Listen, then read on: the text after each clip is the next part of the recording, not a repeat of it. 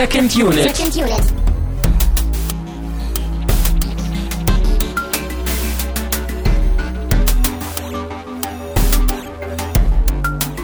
Herzlich willkommen zu einer neuen Ausgabe von Second Unit. Mein Name ist immer noch Christian Steiner und ich habe bei mir Tamino Mut. Darko.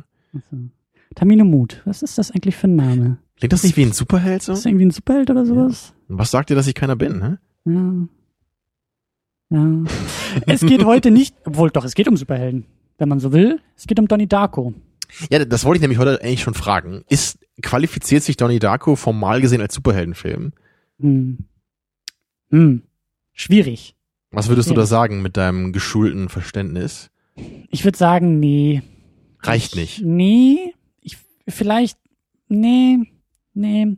Ich glaube, der Film ist zu abgefahren dafür, um irgendwie Superheld zu sein. Er hat auch nicht, für, für Superhelden, da gibt's noch so ein paar Elemente, würde ich sagen, so ein paar Tropes, die da irgendwie noch weiter reingehören. So, er hat nicht, er hat nicht so ein richtiges Kostüm und er hat auch nicht so. Er hat ein Skelettkostüm, er rettet Ja. das Mädchen. Also was ich ja sehr, sehr schön finde, ist wirklich, wenn immer diesen, diese, diese Kapuze sich aufsetzt. Eben, ne? Da- Daran muss ich halt echt denken auch. Ja, so. ja. Also das, aber, da sind wir schon ähm, wieder viel zu weit drin hier. Ne? Aber ich, Ja, und auch viel zu sehr im Detail, aber es fängt schon mal gut an, weil Mhm. Donnie Darko ist ein Film, über den man sehr detailliert sprechen kann, wir vielleicht auch werden, aber den man vor allen Dingen sehr detailliert gucken muss. Genau, und auch an der Stelle jetzt, äh, wie üblich, die Spoilerwarnung, aber auch heute mal wieder mit enormer Intensität, würde ich sagen. Weil, also, Wie, wie, wie mit enormer Spoilerwarnung. Oder ja, also nicht nur, nicht nur eine vorsichtige Spoilerwarnung, sondern eine Spoilerwarnung. wirkliche energische Spoilerwarnung, so wie die, äh, du die damals bei Eternal Sunshine of the Spotless Mind immer gebracht hast. So würde ich sie hier nämlich auch bringen wollen. Weil wirklich, wenn Warning, es noch jemanden warning. gibt, vielleicht jemanden von der jüngeren Generation da draußen oder so, der den Film aus irgendwelchen Gründen noch nicht gesehen hat, bitte, bitte guckt ihn euch vorher an. Er ist es wert. Er ist wirklich ein Meilenstein des Kinos. Ich wurde auch schon Und- angeschrieben von unserem Zuhörer David aus Berlin, dass er genau das getan hat, dass er vorher noch nichts von Donnie Darko gehört hat und dann Wow. den Director's Cut fälschlicherweise geguckt hat. Aber hey, man kann nicht immer richtig liegen. Aber auch das werden wir diskutieren, was es mit diesem Director's Cut auf sich hat und warum der eigentlich gar nicht so schlimm ist, ich ihn aber doch schlimm finde. Ähm, und vieles mehr in dieser bunten Sendung voller Spaß. der und Werbung. Ja, tatsächlich Werbung. Äh, Werbung für uns erstmal. Werbung für ähm, und für euch, für den Hörervorschlag. Und ja, wir haben ein bisschen auf den Sack gekriegt, aber was ich ganz schön finde, äh, wir suchen immer noch den besten Film aller Zeiten. Und Ich meine, Wir ja, haben es ja in der Sendung sogar schon gesagt, dass es natürlich klar ist, dass wir das jetzt nicht in wissenschaftlicher, äh, perfekter Reinform machen wollen. es gibt weder den besten Film noch aller Zeiten, aber wenn man beides zusammentut, dann kann man sich herrlich darüber in die Haare kriegen, warum Ja. das Unsinn ist. Und wir suchen den besten Film aller Zeiten. Und vor allen Dingen, das ist ja der, der Witz an der Sache, wir suchen die Begründung. Uns ist die Begründung fast noch wichtiger als der Film selbst, weil das eben absurd und unmöglich ist und wer diese Und Unmöglichkeit ich, ich würde aber schon sagen, so, so ein bisschen zumindest kann man ja schon versuchen, sich so näherungsweise so in die Richtung zu bewegen oder halt zumindest ein paar Kandidaten rauszusuchen, wo man jetzt vielleicht sagen würde, hey, ne, das, man könnte irgendwie noch vielleicht verstehen, warum das viele Leute so empfinden würden oder so. Ne? Also, also Ja, aber das ist ja auch schon wieder die ich Frage. meine, natürlich Geht ist es schon man eine subjektive vielen Frage, Leuten ne? Oder geht man noch persönlicher Meinung? Klar, ne? Der für mich beste Das, da sind wir schon wieder mittendrin, ne? Aber, aber ich würde halt auch bei meinen Lieblingsfilmen sagen, dass ich da jetzt auch unabhängig von meinem eigenen Viewing Pleasure da irgendwie schon noch Unterschiede sehen könnte in Sachen, wenn ich jetzt, wenn ich jetzt jemand fragen würde, was wäre denn so der, der beste Film aller Zeiten von denen, die du kennst oder so. Also das, also ich glaube, ich würde da schon noch so gewisse Sachen mit assoziieren, die jetzt auch von meiner rein subjektiven Wahrnehmung weggehen würden. Aber naja, ne? Also wir, wir gucken einfach mal, was da noch so für Vorschläge kommen. Waren ja schon einige schöne Sachen dabei. Genau, wenn ihr Also- selber noch einen Vorschlag habt oder das ihr irgendwie zum ersten Mal hört mit dem besten Film aller Zeiten, ähm, guckt bei uns auf der Seite secondunit-podcast.de und guckt am besten bei der Episode zu Zurück in die Zukunft 2, also die vorherige Episode. Da packt ihr das in die Kommentare und wichtig, ein Vorschlag und eine gute Begründung. Zwei Vorschläge und keine Begründung bringt nichts. Genau, oder kein Vorschlag und drei Begründungen geht auch nicht. Geht auch nicht. Also das muss schon ein Vorschlag, eine Begründung sein. Und wir wählen die subjektiv beste Begründung aus, das beste Paket aus beiden. Und äh, da wird nichts irgendwie demokratisch abgestimmt, sondern ihr müsst uns überzeugen. Ja, wir sind jetzt schon spoiled for choice, aber gerne noch mehr. Immer her damit. Äh, und ihr habt bis zum äh, 25. Januar äh, Zeit. Eine Minute nach Mitternacht am 25. Januar ist vorbei. Also um Mitternacht geht noch. Ja, um 0 Uhr 00 00 Und es 00. zählt das Datum des Posts, ja? Wenn der Möchtest später du- editiert wird, was ist denn dann? Mm, Ist es dann ungültig? ja, ich, ja, ich krieg das ja mit, wenn, wenn die Kommentare gemacht werden. Es sei denn, du bist in der Lage, mit den richtigen Parametern durch die Zeit zu reisen, also Paralleluniversum aufmachen, lustig durch die Zeit reisen, Paralleluniversum zumachen, dann kannst du es Ja. auch noch machen, ja. Aber Kann man ja erstmal gucken, wie dann unsere Episode wird mit dem Hörervorschlag und wenn einem das dann nicht gefällt, kann man ja nochmal Hand anlegen. genau, entweder mit dem DeLorean oder mit einer Turbine. Wir haben ja heute gelernt, dass Ja, beides möglich Mit ist. einem Artefakt, ja. Entschuldige. In dem Fall war es eine Turbine. Es muss metallisch, glaube ich, sein. Ne? Ein- Genau, und Wasser spielt auch eine wichtige Rolle. Ah. Aber das weißt du natürlich nicht, weil du ja den Director's Cut nicht gesehen Aber ich hast. habe mich ja weiter informiert. Ich bin ja in der Mythologie. Äh, Genau, aber handel noch mal hier Vieren. den formalen Kram ab, bevor wir wieder zurück so, ins Eingemachte gehen. äh, ja, ähm, keine Werbung, aber eine Danksagung, denn wir haben mal wieder eine DVD bekommen. Es wurde uns in den Kommentaren schon angedroht von Heisenberg, aka Walter White, äh, uns mit ähm, Once, Upo- Once Upon a Time in America. Ja, und das finde ich persönlich auch sehr, sehr schön. Den hängen wir dann gerne noch dran an unsere ähm, besten Filme aller Zeiten Wochen. Ja. Den habe ich vor Urzeiten mal gesehen, mochte den damals auch ganz gerne und ich wollte den auch seit damals, glaube ich, immer noch mal wieder gucken, habe mich aber immer dann äh, nicht nicht durchgerungen, weil er ja wirklich fast vier Stunden lang ist. Ich wollte gerade sagen, das ist auch ein Also- Zeitcommitment, was du da eingehst. Das Genau, ist ja nicht mal ich so stand schon ein paar Mal so kurz davor, dachte, hey, vielleicht gucke ich den mal und dachte ich wieder, ach Mensch, der ist ja wirklich, der ist ja nicht mal drei Stunden, der ist ja wirklich fast vier Stunden lang. Tja, und dann habe ich doch wieder Seven geguckt. Und dann, Zweimal wahrscheinlich. Genau. Und, nee. und dann schauen wir mal, aber jetzt kriegen wir es endlich mal hin und äh, ich freue mich drauf, auf jeden Fall. Genau Ja. wie auf die anderen Filme auch alle, die wir gucken. Und auf, natürlich auf den Hörervorschlag auch und auf die Sendung jetzt und, und so weiter. Du freust dich bis ans Ende aller Zeiten. Genau. Wie das Krümelmonster, wenn es ein paar Kekse bekommt. Genau. Ja, und da sind wir auch äh, bei weiteren freudigen Danksagungen, nämlich äh, die Kategorie Flatterspenden. Und äh, da haben wir diese Woche ein, ein, ein paar Premieren, aber das erzähle ich zum Schluss. Also, wir haben von J. Jensen zu Boondock Saints. Uh! Das ist ja einer deiner Lieblingsfilme von Mhm. Anno dazumal äh, im Archiv und zu Back to the Future 2 aus der letzten Woche. Leuchti, GMS und Theo haben uns auch zu Back to the Future 2, Zurück in die Zukunft 2 äh, bespendet. Der Quantum Dude zu den beiden Holiday Specials. Jacker hat auch nochmal nachgelegt und hat zu dem zweiten Holiday Special geflattert. Das hat mich letzte Woche ein bisschen irritiert. Ich dachte, so, hä, das hat er nur eins gehört, aber anscheinend noch nachgeholt. Äh, Stalkst du äh, Jacker, ja, ja? Du siehst dann an den Flatterspenden, was er guckt, äh, er hört und was nicht, ne? äh, ja, das kann man ziemlich gut, glaube ich, sogar ablesen. Vielleicht mag er ja auch manche Sachen nicht, die er gehört hat und spendet dann Ja, nicht. aber in dem Fall ist das äh, wieder ein rundes Paket. Ähm, Tinkengill hat uns auch zu Prometheus äh, gespendet, bespendet.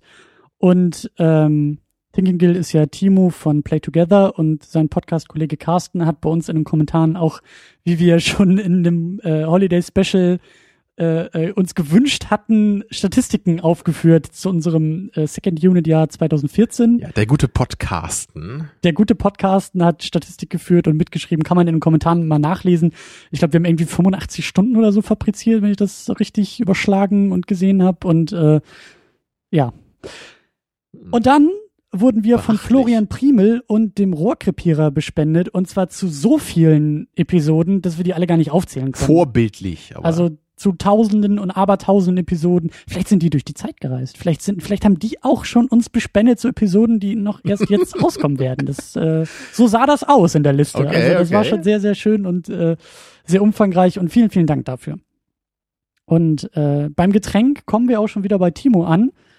Ähm, der uns nämlich, äh, er war ja in Südostasien unterwegs und da hat er uns irgendwie einen grünen Tee mitgebracht. Er hat Ich- uns dieses furchtbare Vogelnest-Getränk ja, was ich mich ja wirklich zum ersten Mal in der Geschichte dieser Sendung nicht getraut habe zu trinken, da müssen wir ihn eigentlich nochmal fragen, ob wir das hätten trinken sollen, ob das so richtig war, wie das war, oder? Ja, ich glaube, aber ich, ich glaube, ich hätte es eher noch kühlen sollen oder so. Es kann sein, dass da auch ein bisschen Okay, mein aber es, aber es war nicht giftig so, also wir hätten es trinken können. Ich, ich, Martin und ich, wir haben es ja getrunken. Also Ja, wir, also ich habe ja auch einen ganz kleinen Schluck genommen und dann Angst bekommen. ich ja, der die Martin hat Angst, viel getrunken, ja. ich der glaub, die lebt Angst noch, war ne? schon, ja, ja, ja, ja, doch, doch. aber die Angst war, glaube ich, Teil des Getränks. Okay, und Ja. heute haben wir äh, normalen, Anführungsstrichen, grünen Tee, ne? Hoffe ich. Ich habe auf Ohne Vogelnestextrakt, ich habe auf der Packung nichts entziffern können. Also äh, es riecht wie grüner Tee und es sieht aus wie grüner Tee und, und dann es gibt's ist ja das vermutlich auch Sprichwort. genauso heiß und untrinkbar wie jeder Tee, den wir Stell hier dich jetzt haben. mal nicht so an hier. Trink mal deinen Tee. Nee, das trinke ich noch nicht, das ist zu heiß. Da verbrenne ich mich. Aber ich trinke das gerne gleich. Schön. Schöner, schöner. Vor allem die Tasse Tee. ist einfach so großartig. Also Ja, die deswegen- hat er jetzt so nicht mit. Nee, aber das, deswegen musste ich ja gerade schon an das Krümelmonster denken, weil diese Tasse, also ich, ich bin echt kurz davor, die mitzunehmen gleich. also es ist eine wundervolle Krümelmonster-Tasse, die zwei Krümelmonster-Aufdrucke hat. Also von beiden Seiten hat man was von dem Monster. Also, wenn du dir auch so vor dein Gesicht jetzt hältst, so aus meiner Perspektive, ist das schon, ist schon sehr, sehr täuschend ähnlich. ja, ich habe sogar ein Krümelmonster-Shirt an. Also heute ist echt Stimmt, unglaublich. Ja. stimmt, das sehe ich ja jetzt erst. Das siehst du jetzt erst? Ja. Ich guck dir so selten auf die Brust, deswegen Eher in Schritt, ne? Monster of Rock, ja. Ähm, ach, der Tee ist echt gut. Kann ich noch nichts zu sagen. Aber zum Film kann ich Glaub was sagen. mir. Glaub es mir. Ja, wir haben auch Tee genommen, weil, Spoilerwarnung ein letztes Mal, wir werden jetzt über Donnie Darko spoilern, ähm, wir ein wenig ähm, Beruhigungs-, Nervenberuhigungsmaterial wir, brauchen. wir so versuchen uns nicht wie Donny in seinen Wahn zu flüchten, sondern wir versuchen mit dem Ende der Welt so dann klarzukommen. In so einer Was ja, Zen-Stimmung. es muss ja kommen, ist ja klar. Und Mhm. everybody dies alone. Mhm. Naja, aber vielleicht ja mit einer Tasse Tee in der Hand. Cookie Monster Tasse Tee in der Hand, ja. Dann kann man vielleicht noch mit einem Lächeln untergehen. Wie sieht's denn aus mit Donnie Darko? Ähm, wir haben ja letzte Woche, glaube ich, schon so ein bisschen äh, was dazu gesagt und angedeutet. Ähm, wie stehst du denn zu dem Film? Wie hast du von dem Film erfahren? Wann? Wie geguckt? Ja, also ich habe Ist ja ein Kultfilm, um das mal ja wieder. sowieso, ja, ein Kultklassiker, jetzt schon Kult, immer originell und äh, was auch immer. Ja. Ich, ich glaube, der gute Raphael hat mir den Film damals gezeigt, der hier auch schon ein paar Mal zu Gast war. Mhm, wenn ich schöne mich Grüße Bremen. Ja, Shoutout an der Stelle. Ich glaube, dass er mir den mal gezeigt hat. Also wenn ich mich jetzt richtig erinnere, dann hatte er damals, glaube ich, zuerst den Director's Cut gesehen. Also es muss irgendwann so dann gewesen sein, als der Director's Cut gerade neu war. Ich glaube, das Ich glaub, war 2004. 2004. Genau, irgendwie Fünf. sowas muss das sein. Vielleicht, vielleicht habe ich einen Tick später gesehen, also 2005, 6 vermute ich war das. Mhm. Da hatten wir dann, glaube ich, zusammen den normalen Cut aus der ähm, Videothek ausgeliehen. Und ich hatte den Film damals halt noch gar nicht gesehen, auch nichts davon gehört gehabt. Der Mhm. kam ja hier auch gar nicht ins Kino, glaube ich. Ne? Der, Mhm. der ist ja, hat, hat sich ja auch erst so im Nachhinein, so wie Boondock Saints auch, ne? erst so entwickelt, so als, als Kultphänomen. Und ja, wir haben den dann damals zusammen geschaut und Raphael meinte dabei schon die ganze Zeit, oh, da ist, da fehlt ja hier, hier und da was so von dem, von dem anderen Cut, was ich damals halt noch gar nicht wusste, ne? Und also mir gefiel der Film auf jeden Fall. Ich habe damals halt nicht, nicht so viel verstanden beim ersten Mal, das wusste ich noch so. Gerade Mhm. wenn man den halt mit jemandem zusammen guckt, ist wahrscheinlich noch ein bisschen schwieriger, sich darauf zu konzentrieren. Ich war auch noch ein bisschen jünger damals. Naja, also ich fand auf jeden Fall den Film sofort cool. Also ich mochte das Feeling sehr gerne, die Charaktere. Aber damals konnte ich am Ende, glaube ich, alles nicht so richtig zusammenpuzzeln. So, ich wusste nicht so richtig, was das alles sollte. Ich wusste schon, okay, irgendwas mit Zeitreise oder so wird da wohl passiert sein. Ne, weil am Ende ne, haben wir die gleiche Szene nochmal, nur irgendwie anders. Aber was das alles sollte, wusste ich nicht. Und dann habe ich mir, ich weiß nicht, wie lange das gedauert hat, aber irgendwann im Laufe der Zeit habe ich mir dann den Director's Cut gekauft, weil ich normalerweise so ein Typ bin, der immer den Director's Cut guckt, wenn es ihn gibt. Mhm. So bei anderen Filmen, so wie bei Leon oder, oder Apocalypse Now oder so, dann nehme ich halt immer die längere Variante und meistens ist sie auch besser, würde ich sagen. Jetzt nicht, nicht unbedingt immer, aber für mich war es meistens die bessere Variante. Und ähm, ich hatte ja letzte Woche auch schon gesagt, dass ich gar nicht mehr so die Unterschiede so groß präsent hatte eigentlich. Mhm. Ich habe jedenfalls damals den Film dann deutlich besser gefunden, als ich den Director's Cut gesehen hatte, hauptsächlich deswegen, weil ich ihn einfach viel besser verstanden habe danach. Und dieses äh, im Director's Cut ist ja wahrscheinlich der größte Unterschied, dass dieses Time Travel Buch, ne, the, the History Philosophy. Of, the, genau, The Philosophy of Time Travel, was ja von diesem Charakter in dem Film, von dieser Mrs. Sparrow geschrieben wurde, dass da eben Seiten eingeblendet werden. Und, und das war ja, glaube ich, vorher nur online zu finden. War das vorher sogar schon, bevor es den Director's Cut gab? Weiß ich gerade gar nicht. Aber ich weiß, dass es so eine Internetseite gibt, von Richard Kelly, glaube ich, selber auch Ja, gemacht, wo ja, ja. dieses Äh, Buch online gestellt ist. Und da kann man das eben auch nachlesen, so, das sind auch nur so ein paar Seiten. Was auf jeden Fall den Film deutlich verständlicher macht, wenn man das tut. Und im Director's Cut ist ja eben das eingeblendet dann hier und da, äh, hier und da mal. Das hat damals auf jeden Fall sehr geholfen für mich, das Ganze besser zu verstehen. Und dann habe ich bestimmt noch zwei, drei Mal über die Jahre verteilt den Director's Cut geschaut, immer gerne gemocht. Und ich habe jetzt sogar ganz fleißig in Vorbereitung mir gestern Abend nochmal den Director's Cut angeschaut und heute mit dir jetzt zusammen die Kinoversion, weil du die ja deutlich besser findest. Mhm. Es ist halt natürlich ein bisschen blöd jetzt, dass ich so rumgeguckt habe, weil es, glaube ich, so rum schwieriger ist, die Unterschiede genau wahrzunehmen. Ne, weil wenn man, glaube ich, erst die Kinoversion nochmal schaut und dann den Direct- Director's Cut, wäre mir bestimmt deutlich aufgefallen, okay, das habe ich gestern nicht gesehen, das habe ich gestern nicht gesehen. Heute habe ich natürlich auch manchmal gesehen, okay, hier fehlt ein Stück. Aber ich glaube, so rum ist es schwieriger, weil man eher automatisch dann noch das ergänzt, was man gestern noch gesehen hat, ne, irgendwie im Hinterkopf hat. Ja, du hast nach der Sichtung und bei der Sichtung manchmal gefragt, Moment, äh, ist da vorhin eigentlich in der Szene das und das passiert oder, oder war das weg? So, Genau, ne, teilweise wusste ich einfach nicht, habe ich es jetzt vergessen oder habe ich gerade nicht genau aufgepasst. Mhm.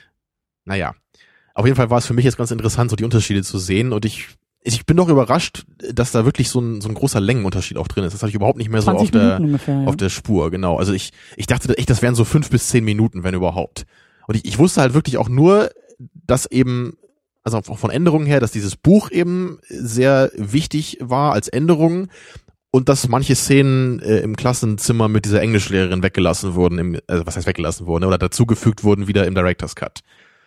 Aber ich wusste halt gar nicht, dass wirklich sehr, sehr viele Kleinigkeiten geändert wurden, die jetzt alle gar nicht so wichtig sind, aber also sehr, sehr viele Szenen gehen im Director's Cut einfach ein bisschen länger, irgendwie mal so 30 Sekunden länger, mal eine Minute länger und dann, also das, der ganze Film fühlt sich dadurch ein bisschen anders an im Director's Cut einfach, weil er, ist eben deutlich länger, er fühlt sich ein bisschen langsamer an und für mich kam jetzt sogar der Kinocut recht hektisch rüber, weil ich eben gestern die andere Version gesehen habe. Mhm. Aber der, über den Unterschied können wir nachher noch ein bisschen mehr reden. Auf jeden Das Fall finde ich persönlich tun, ja. beide Versionen durchaus schaubar und durchaus gelungen. Und äh, ja, man kann sich eben gut darüber streiten, äh, was eben der Director's Cut jetzt anders macht und inwieweit das gut ist. Und das machen wir nachher dann. Ja, aber wie, wie war es denn für dich? Also du meintest ja, glaube ich, letzte Woche schon, dass du damals den Film gleich mehrmals geschaut hattest, ne? als du den zum ersten Mal gesehen hattest. Ja, ich habe auch gerade überlegt und so ein bisschen versucht, äh, Dein, dein Zeitstrahl, ja, zu ja, erstellen. Zeitreise und so. Ähm, ich glaube, dass es bei mir so vielleicht 2005 war, also vielleicht zehn Jahre her ist, dass ich den das erste Mal gesehen habe.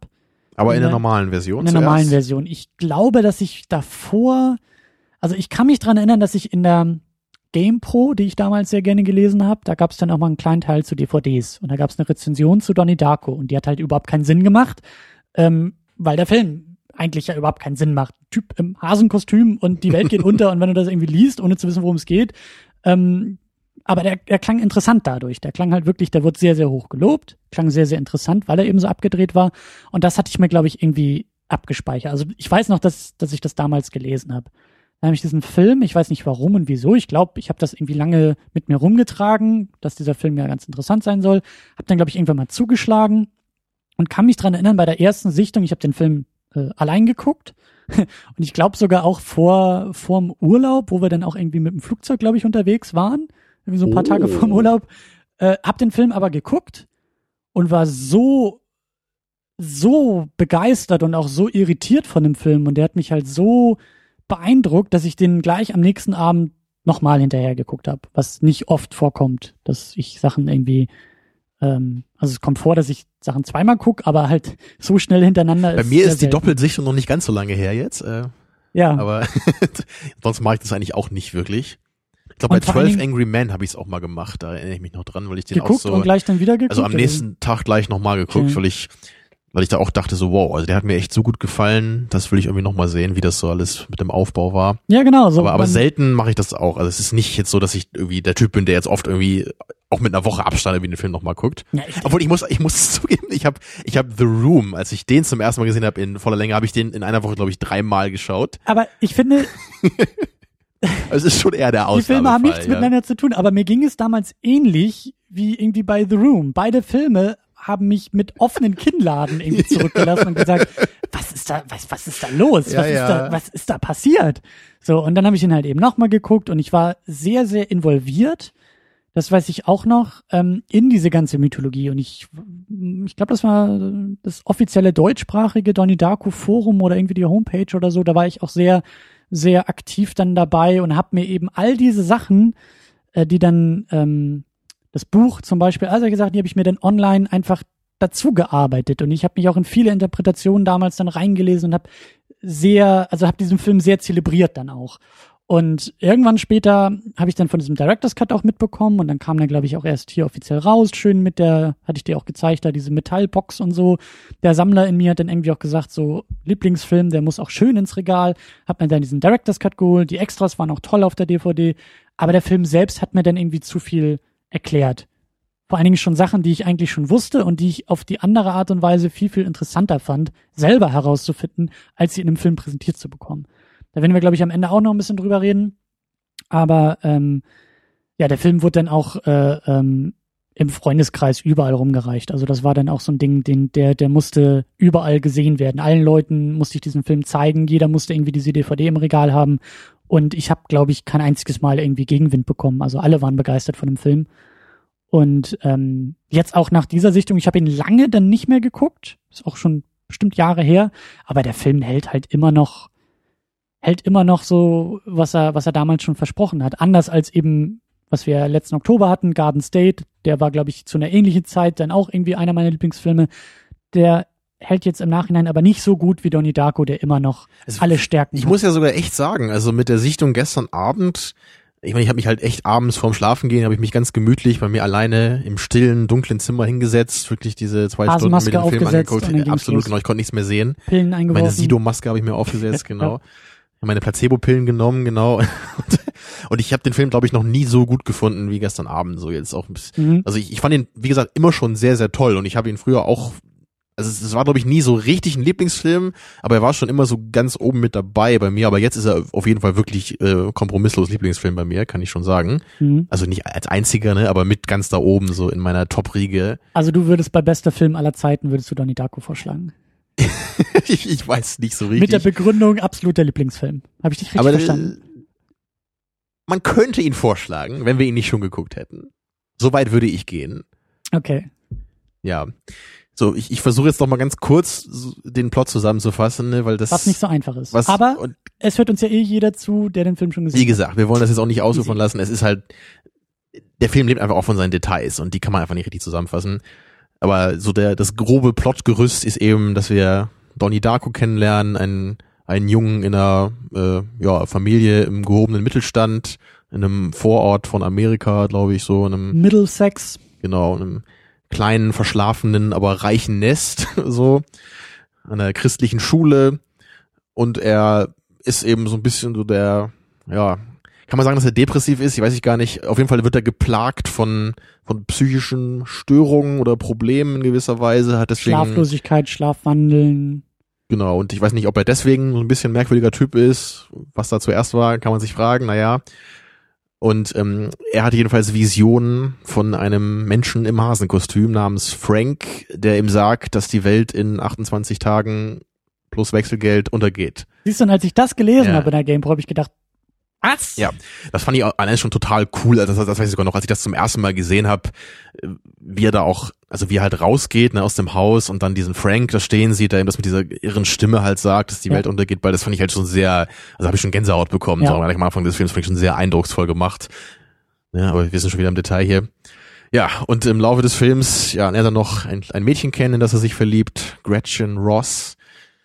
Ja, und ähm, ja, wie, wie, wie kann man das jetzt schnell zu Ende führen, ohne sich in Details zu verlieren? Es stellt sich eben heraus, dass ähm, es stellt sich noch mehr im Director's Cut heraus. Das ist ja, glaube ich, die offizielle Version, dass Donnie Darko in einer mhm. Paralleldimension sich befindet, weil eine Flugzeugturbine in sein Zimmer gekracht ist und damit diese Dimension aufgemacht hat und er muss dafür sorgen, durch seine Taten, dass diese Dimension, dieses, dieses, was auch immer da entstanden ist, dieses Konstrukt sich wieder schließt und er muss sich dabei eben opfern.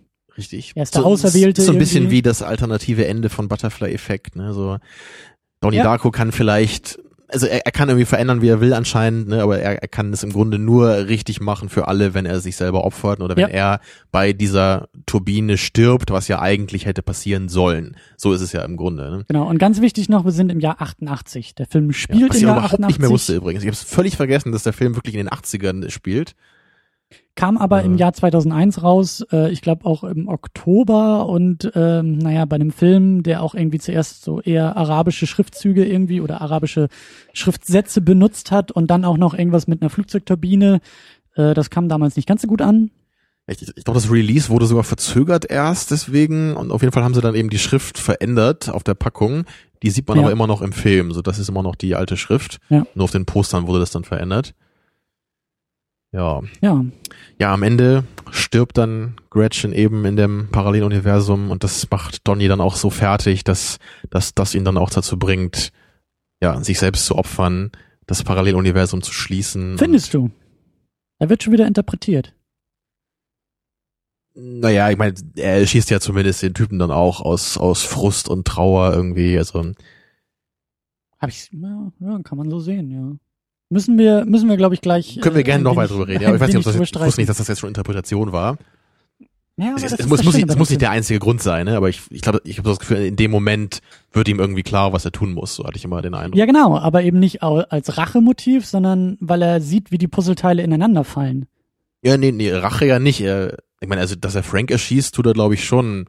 Ich glaube, es ist irgendwie beides. Also, ne, er, er hat ja irgendwie schon, das ist fa- fast wie ein bisschen wie bei unserer Matrix 2 Diskussion, glaube ich. Ne? Also, er hat irgendwie Einsicht in das Schicksal so ein bisschen. Und irgendwie weiß er wahrscheinlich, was seine Aufgabe ist, aber er ist vermutlich trotzdem auch einfach wütend und frustriert in dem Moment. Also, vielleicht schließt sich das gar nicht unbedingt aus. Aber ich sag ja, wir sind schon, Ja. wir sind schon fast bei der Genau. Interpretation. Lass bleiben wir erstmal bei, beim Cast. Genau. Ja. Beim Cast und vor allen Dingen auch beim Regisseur. Ähm, den müssen wir erwähnen. Der hat das Drehbuch geschrieben und Regie geführt und das ist Richard Kelly. Ja, der vorher, glaube ich, was hat er vorher gemacht? Irgend so ein, war das ein Kurzfilm oder Ja, war das ja. schon so ein Feature-Length? Nee, war Ja, nur Kurzfilm. Ich glaube, so, ein- Kurzfilm war das. Hab ich so aber nie kürzer, gesehen. Sagt mir gar nichts. Also, Ich glaube, das ist nicht überspitzt, wenn wir sagen, Donnie Darko ist so sein Debüt. damit Film. ist er auf die Bildfläche getreten mit diesem, ist natürlich so ein kleiner Independent-Film, ich glaube keine 5 Millionen Dollar Budget. Ja. Und äh, ist in Deutschland gar nicht im Kino gelaufen und in Amerika, glaube ich, auch nur so in ein paar ausgewählten und wurde dann eben äh, ja wirklich so kultig, eben immer berühmter und erfolgreicher. Und DVD-Geheimtipp. Lange Zeit. Richtig, gewesen. ja. Und ich habe mir auch jetzt in Vorbereitung auf die heutige Sendung nochmal, also mein, mein Richard Kelly äh, Filmwissen etwas ver- verstärkt, indem ich The Box geschaut habe. Ähm, naja, also erstmal, wir haben jetzt beide schon mal Southland Tales geschaut, noch vor dem Podcast, äh, ein bisschen vorher. Und ich, ich, ich werde nie vergessen, dass du echt nach zehn Minuten die DVD gestoppt hast und gesagt hast, ich, Tamino, ich könnte jetzt schon mit dir eine Stunde darüber reden, was alles falsch ist mit diesem Film. Und ich weiß gar nicht, ob du das noch weißt, aber ich Nee, weiß ich das noch weiß es ganz mehr, genau. aber- und, das, ich dachte nur so, ja, ja, da hat er echt recht, ja, aber das, also es ist so ein merkwürdiger Film und es ist, es, es passt halt alles überhaupt nicht zusammen und es wird auch im Laufe des Films irgendwie nicht nicht besser, fand ich. Es waren jede Menge Charaktere, es waren jede Menge Versatzstücke von Themen und am Ende war es einfach nur, hä? Und was soll der Scheiß für mich? Also, Ja, und, und man darf nicht vergessen, ähm, damals, ich hatte diesen Southland Tales halt nie gesehen, hatte mir den, glaube ich, auf DVD dann irgendwie bestellt und wir hatten den dann, glaube ich, auch zum allerersten Mal geguckt. Und es war, weißt du, diese Euphorie, so damals Donnie Darko, Lieblingsfilm, und den habe ich ja so äh, genossen. Auch als wir den jetzt zusammen geguckt haben, ich hab, konnte dir ja noch Details irgendwie, ich habe die Audiokommentare fünfmal mir angehört, ich konnte dir Details äh, erzählen, die du auch noch gar nicht bemerkt hattest, mit irgendwelchen Mhm. Kleinigkeiten. Und, und weißt du, so mit dieser Stimmung gehe ich dann in diesen, in diesen Southland Tales, der ja so ein der zweite Film von Kelly war. ja, von Ja, also- 2006 ist der, glaube ich, ne? genau, also fünf so Jahre furchtbar. später. Also das, das, ähm, das ging gar Tja, nicht. ich meine, wir haben den halt auch nur einmal gesehen. Ich habe den seitdem auch nicht nochmal geschaut. Ich, ich kann mir einfach auch nicht vorstellen, dass der beim zweiten Mal jetzt plötzlich unglaublich äh, anders bei mir rüberkommen würde. Aber Also ich, ich, ich möchte ihn gerne noch mal gucken, Ich- ich weil ich, werd's mich in bestimmt irgendwann auch verändert noch mal habe machen, als, ja. als, als Rezipient. Aber ich weiß nicht. Also, Also ich glaube, viel schlechter kann er nicht mehr werden in meiner Wahrnehmung. Also wenn, dann würde er wahrscheinlich besser werden. Ähm, bei, bei The Box kann ich auch wirklich sagen, es ist unmöglich, dass der noch schlechter wird, weil ich schon das absolut niedrigste Rating genommen habe, was man geben kann, nämlich die 0,0. Und ich, ich war also, ich, ich habe halt eben auch nicht viel erwartet bei The Box, weil ich Southland Tales eben auch komisch fand und nicht gut und nicht funktionell, überhaupt nicht hahaha komisch, ja, da hat, genau, da hat gar nichts für mich funktioniert, auf Mhm. keiner Ebene, weder inhaltlich, noch humorvoll, noch bei den Charakteren, noch irgendwas. Es war einfach nur ein Film, wo ich dachte so, hä? Und bei The Box war es halt wirklich ein, ein wütendes Hä noch, was dann noch, noch mehr dazu kam. Mhm. Also das ist, ich bin immer noch ein bisschen sprachlos sogar davon. Also es, es war wirklich so das, das schlimmste Filmerlebnis, was man eigentlich so haben kann, weil ich, ich bin permanent so in dem Modus zwischen Wut und Mitleid mit dem Film so hin und her gependelt. So, so dieser, in diesem Modus war ich dabei. Und das Bemerkenswerte ist eigentlich wirklich, dass alle drei Filme von Kelly schon so vom Inhalt her recht ähnlich sind. So, es, es geht ja bei South and Tales auch um Zeitreisen teilweise und es, geht ja auch immer so um religiöse Themen oder Ansätze zumindest davon. Das kommt immer rüber. Es gibt immer recht viele Charaktere und auch recht eigensinnige, merkwürdige oder zumindest einprägsame Charaktere. Das kann man wertfrei vielleicht sagen. Ja, und, und es, also bei Southern Tales auch, ja, aber auch bei Donnie Darko geht's auch ein bisschen obskurer zur Sache. Der Film ist nicht sehr Mhm. deutlich mit den Sachen, die er anspricht. Er, er, wenn wir jetzt den Director's Cut vielleicht noch ein bisschen ausklammern, aber er, also er ist ein bisschen David Lynch light. Er ist nicht ganz so obskur und, und er macht in sich gesehen aus sich selbst heraus viel mehr Sinn als jetzt irgendwie David Lynch und da muss man jetzt nicht es, so es gibt halt eher so ein paar Momente, würde ich sagen, wo man vielleicht so ein Feeling bekommen kann. Ne? Aber generell ist es halt trotzdem kein Surrealismus, sondern schon noch Mystery in erster genau, Linie. und mein Eindruck war eben, dass er bei Southland Tales einfach ähm, das sozusagen übertrieben hat, dieses Element, was Mhm. nur ein Element von vielen Elementen war, dass er da so auf die Kacke gehauen hat, weil ihm keiner irgendwie reinreden wollte oder so, keine Ja. Ahnung. Also bei, bei The Box könnte man vielleicht auch sagen, dass das in inhaltlicher Ebene so ein bisschen so gelaufen ist. Also ohne den Film großartig zu spoilern, kann ich auch sagen, das ist halt die Prämisse des Films, die wird innerhalb von drei, vier Minuten, glaube ich, erzählt in dem Film. Also es geht eben darum, dass ein, ein äh, Paar äh, kriegt äh, von einem mysteriösen Menschen eine Box, ja, die titelgebende Box, und da drin ist ein Knopf. Und dem Paar wird gesagt, wenn ihr auf diesen Knopf drückt, bekommt ihr eine Million Dollar und irgendein Mensch, den ihr nicht kennt, wird sterben. So, das ist die Prämisse des Films. Also eine sehr merkwürdige Prämisse zumindest, aber es klingt ja schon irgendwie interessant und ich wollte auf jeden Fall auch wissen, was dann dabei rauskommt. Das, das Ding ist halt einfach nur, dass die Erklärung nachher am Ende ist halt so wahnsinnig abgedreht und kam für mich einfach nur unglaublich dämlich und pretentious rüber, dass das einfach überhaupt nicht funktioniert hat. Und ich, es gibt halt wirklich einen, einen Dialog auch in dem Film, wo ich, wo ich so, so lachen musste auch, weil ich dachte so, dass das passt halt, das fasst genau wie die Essenz von The Box zusammen im Kontrast zu dem, was halt Donnie Darko so gut gemacht hat. Ja, weil das Tolle an Donnie Darko ist eben, dass es die Dialoge und das, was eben gesagt wird in den vielen kleinen Momenten, das passt einfach so perfekt. Ja. Es ist so toll geschrieben Ja. und es, es, es ist halt irgendwie zitierbar auch, aber es, es, es, es führt oft einfach auch zu einer Gänsehaut. Es gibt so viele Zitate aus dem Film, die ich so toll finde, da können wir auch noch ein paar nennen später. Und, und bei The Box gibt es halt aber diesen Dialog auch relativ am Anfang noch.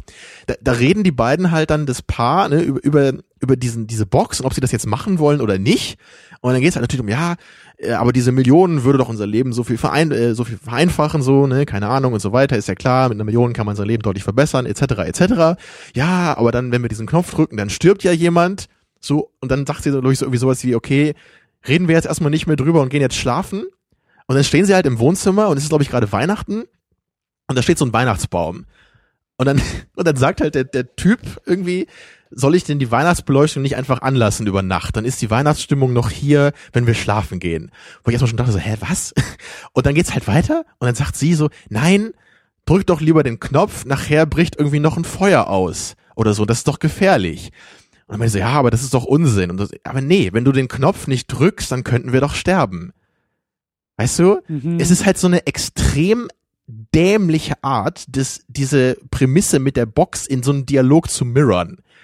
Und es ist einfach auf eine total unpassende, unclevere Weise und halt auch so mitten ins Gesicht. Mhm. So, guck mal, wir sagen jetzt etwas total Cleveres. Und nur deswegen seht ihr diese fünf Minuten, während wir uns noch über die Weihnachtsbeleuchtung unterhalten. Subtextalarm. Genau, da gehen so, das Bild blinkt und es geht die Sirene los. Guck Ja. mal, hier ist Subtext, ja. Ja.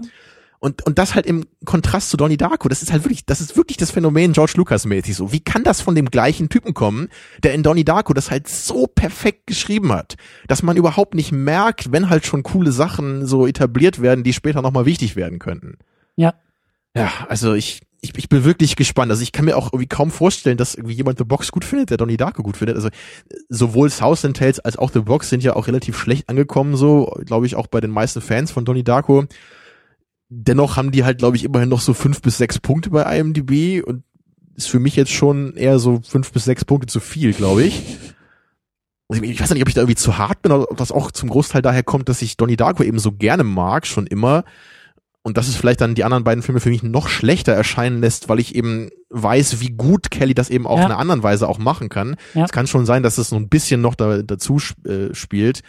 Aber ich würde einfach trotzdem sagen, das sind einfach keine guten Filme. Das ist einfach schlecht, das ist nicht clever, es ist nicht gut geschrieben. Und das muss man ja auch dazu sagen, dass Richard Kelly auch, klar, er konnte dann irgendwann Southland Tales machen und hat da, glaube ich, auch so ein kleines Multimedia-Projekt irgendwie draus machen wollen mit irgendwelchen Büchern, die irgendwelche Vorgeschichten oder Nachgeschichten erzählen und blub. Aber wenn du seine, seine Liste in der IMDb anguckst oder was wir ja auch gerade irgendwie ja an drei Fingern abgezählt haben, irgendwie seit 14 Jahren, die Filme, die er gemacht hat, innerhalb von 14 Jahren irgendwie drei Filme, spricht jetzt nicht dafür, dass da irgendwie der große Erfolg ähm, irgendwie bei, bei rumkam. Und ähm, Ich glaube, einen hat, er noch geschrieben, den er nicht directed hat, ne? Diesen Das kann die, sein, Wir ja. haben doch gerade, wie ist das nochmal, haben wir gerade nochmal Irgendwas mit nachgeguckt. Domino oder so? Genau, Domino ist, ne? Das ist, glaube ich, dieser Film über diese weibliche Kopfgeldjägerin. Was ich empfehlen kann, ist ähm, sein Twitter-Kanal. Der ist gut. Der lohnt sich. Er schreibt gute Sachen, er retweetet gute Sachen, aber äh, ja, nee.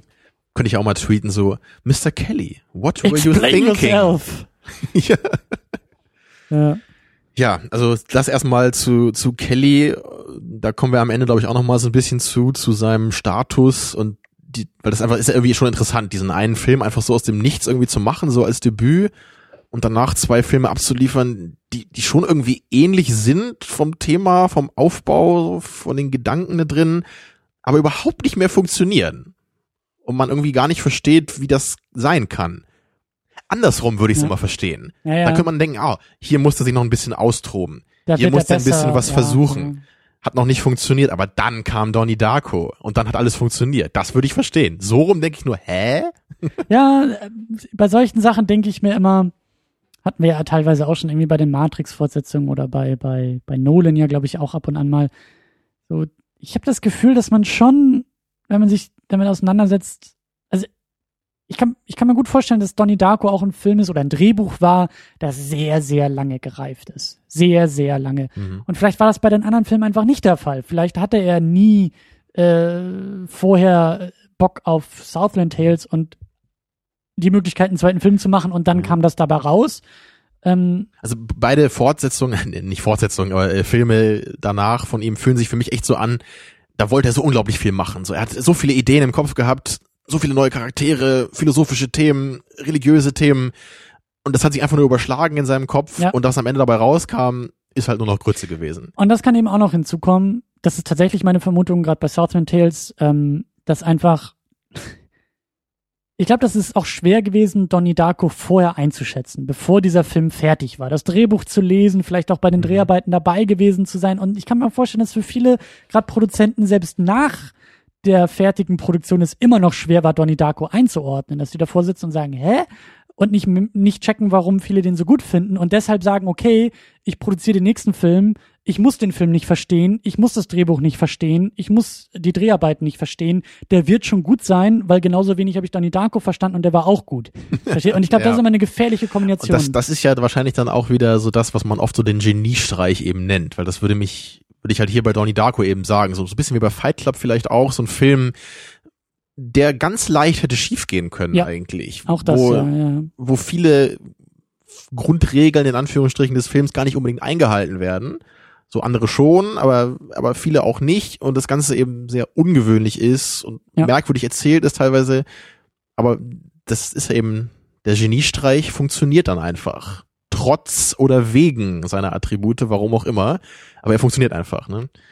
Ein Grund, eine mögliche Vermutung für diesen Geniestreich ist in meinen Augen das Casting bei dem Ja, Film. Wir das- haben ja sehr, sehr viele, sehr, sehr gut besetzte Rollen von Schauspielern, die teilweise damals ja noch gar nicht bekannt waren. Oder nicht, nicht weiter bekannt waren. Ja, also Jake Gyllenhaal wurde ja damit auch ziemlich groß, oder? Ja. Der ist ja heute auf jeden Fall ein bekannter Schauspieler. Konnte sich, glaube ich, auch gut von der Rolle wieder lösen. Er hat Also ja auch gerade diesen Nightcrawler gemacht, den ich auch gerne nochmal schauen möchte. Mhm. Bin ich auch gespannt drauf. Und ich mochte ihn auch schon immer als Schauspieler. So, und, und gerade auch hier ist ja auch noch au- aufgefallen, hier beim, bei der Sichtung meines, so wie gut er eigentlich ist, ne, als Schauspieler. Ja. So die, diese Blicke, die er drauf Der war hat. knapp 20, als er den Film gemacht hat. Und äh, Ja, also wirklich großartige Leistung auf jeden Fall. Er ist für mich auch so ein bisschen so, so wie Keanu Reeves auch so ein Kandidat, der irgendwie nicht altert, finde ich. Also er, er sieht natürlich schon ein bisschen älter aus heute, aber irgendwie sieht er viel, viel, viel weniger alt aus, als man denken würde. du meinst, wir sind in den 14 Jahren mehr gealtert als er. Habe ich das Gefühl, ja. Ja, er ist ein Zeitreisender, ne? Ich meine, Er altert nicht. Das Nee. mag vielleicht auch daher kommen, dass er so durch die Ja. Dimension geflogen ist. Ähm, dann haben wir noch ähm, Holmes Osborne als Eddie Darko, sein Vater, den ich auch, also es gibt auch nur wenige Momente mit ihm, aber die finde ich halt Ja, Im großartig. Director's Cut gibt's ein paar mehr, aber ich mag ihn auch sehr gerne. Er ist ist ein einfach geiler super Typ, also sympathisch. diese, diese, der, die Figur finde ich halt geil. Ja, und er spielt es auch großartig. Er ist halt sofort sympathisch, einfach so durch das, sein Auftreten eben.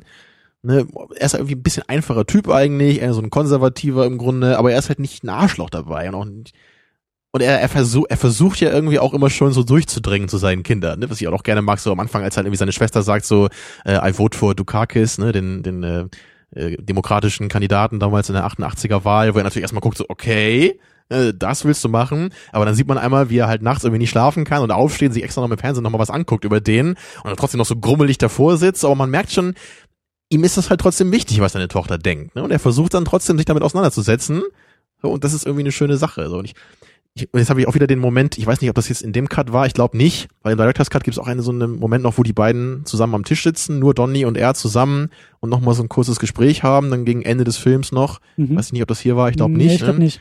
Was auch nochmal sehr schön war, wo er auch noch so ein bisschen sagt, so, hey Donny, so ich weiß, ich bin nicht gerade so der ähm, informativste Typ oder wie sagt er das so, oder irgendwie so, ne, ich weiß, ich kann mich nicht so gut artikulieren oder so, ne, aber, aber er gibt ihm dann trotzdem nochmal auf seine Weise so ein paar schöne Ratschläge und das war nochmal ein sehr, sehr schöner Moment zwischen den beiden, irgendwie, dass sie auch wieder ein bisschen mehr zusammenfinden noch. Auch wieder, was mir gerade einfällt, ähm, die ganze Familie wird eigentlich perfekt eingeführt. Mhm. Ähm, als Donny am Anfang, springen wir vielleicht einen Tick nach vorne, aber als, als äh, Donny am Anfang ja da irgendwie auf dieser, auf dieser, auf dieser, weiß ich nicht, Waldlichtung irgendwie da aufwacht und gar nicht weiß, wie er da hingekommen ist, sich sein Fahrrad schnappt und auch schon saugeil, schon dieser, dieser allererste Shot oder einer der ersten Shots, wie er dann aufsteht, sieht, wo er ist und grinst. Dieses, Mhm. dieses, dieses verschmitzte Grinsen. Was ja von ihm. öfter vorkommt, auch bei ihnen, bei ihm in Situationen, wo man es gar nicht denken würde. Wo man sich eigentlich, denken würde, aber auch in dem Moment, wo man dann auch schon wieder fragt, so ist das vielleicht, also diese ganze Geschichte, die er da durchlebt mit diesen Zeitgeschichten und bla bla bla und Multidimensionen, ist das vielleicht schon vorher passiert? So weiß er ganz genau, was da gerade passiert ist, so hat er, ne, seine Schlafwandelaktionen, so haben die mehr zu ja. bedeuten. Hat er in seinem Unterbewusstsein irgendwie schon, schon was mitbekommen davon. Ja, genau. Ne? Ja. Und er fährt dann eben, er schnappt sich sein Fahrrad und fährt dann da irgendwie nach Hause und dann haben wir eben auch so ein, so ein, so ein Musik-Insert und äh, in Zeitlupe wird dann da irgendwie äh, einmal durch den Garten geschwenkt, sein Vater, der da irgendwie mit der mit diesem Laubbläser, Laubbläser, ja. und dann da irgendwie seine Tochter da irgendwie ein bisschen mit ärgert, so, die natürlich auch super genervt ist, Maggie Gyllenhaal, die echte Schwester von Jake Gyllenhaal, die da auch seine äh, tatsächlich seine größere Schwester auch spielt, ähm, was auch gut passt, so dieses neckische Hin und Her in der Familie, was man vielleicht auch kennt. So, Mhm. dann haben wir ähm, die Mutter, das ist glaube ich Mary McDonnell als Ja. Rose Darko, die im Garten sitzt und Stephen King liest. So, was glaube ich auch sehr, sehr gut passt. Ja, also In die Geschichte, Richard aber Kelly ist vermutlich Stephen King-Fan, weil später sieht man auch, äh, als Frank dann aus seinem Auto aussteigt, äh, Franks Kumpel, der hat halt so ein, so ein Clownskostüm an, was eben dieses Kostüm aus dem äh, It-Film ist, ne, also genau wie das Buch am Anfang. Stimmt, ja. Film habe ich nie gesehen, aber das weiß ich zumindest noch. Und äh, wir haben Davy Chase als Samantha Darko, die kleine Schwester, die da, glaube ich, dann in dieser Montage auch schon nebenbei auf dem Trampolin Die auch ist. dann später in dieser berühmt-berüchtigten Fortsetzung auftaucht, die ich nie gesehen habe, du auch nicht, glaube ich. Ne? Nee, Ja, die halt S. Darko heißt, wegen Samantha Darko. Und da, da spielt diese Da Schauspielerin auch gar eben nichts mehr mit zu tun Nee, nee, das ist auch nicht von ihm. Ich, ich weiß auch gar nicht, ich glaube, die ist noch relativ neu, oder? Von ist, ist ein paar Jahre alt, glaube ich, ne? Ich glaube, 2009 würde ich jetzt so vermuten. ja, ich, ich glaube glaub sogar noch neuer, aber ich weiß, nicht- weiß ich nicht genau. Ich, ich weiß nur, dass das irgendwie, eine, also bei allen, glaube ich, durchgefallen ist, hat, glaube ich, drei Punkte bei IMDb und es soll wohl nur darum gehen, dass diese Schwester von Donny und äh, deren 2009. Freundin, okay, 2009, ja, äh, dass, dass die beiden dann ihr eigenes Zeitreiseabenteuer irgendwie haben. Weißt du, das, das klingt für mich echt so wie Butterfly Effect 2, irgendwie Ja, so ein ja. Film, der halt vollkommen unnötig ist, er einfach nur noch mal das Gleiche in schlecht erzählt, so was wir im ersten Film so eben als äh, beeindruckendes Standalone-Ding hatten. Naja, also glaube ich Ja, auch ja. nicht, dass ich das mal gucken möchte. So f- vielleicht aus irgendeinem so Hauch von perversem Interesse daran, aber da muss ich schon irgendwie an einem Tag so ein Ich bisschen in so einer sagen- destruktiven Laune, glaube ich, sein, ich um das sagen, zu da, da muss ich schon sehr besoffen für sein, oder was willst du sagen? Ja, oder ich fühle mich einfach zu gut. Was ich will, ich will mal wieder ein bisschen sauer sein jetzt. Wenn gerade mein Lieblingsbasketballteam wieder gewonnen hat, dann denke ich so, komm, jetzt noch mal einen richtigen Scheißfilm gucken. Ja. Dann haben wir in meinen Augen perfekt gecastet. Seth Patrick Rogen. Ja, das wusste ich zum Beispiel auch nicht. Ich kenne Seth Rogen auch nicht so gut, weil ich noch nie einen Film mit ihm gesehen habe. Aber ich habe äh, gestern in so einem Review gehört, dass er hier, glaube ich, in seiner ersten Filmrolle zu Mhm, sehen war, mhm. als der äh, Sidekick Bully vom 5. Bully. Ja.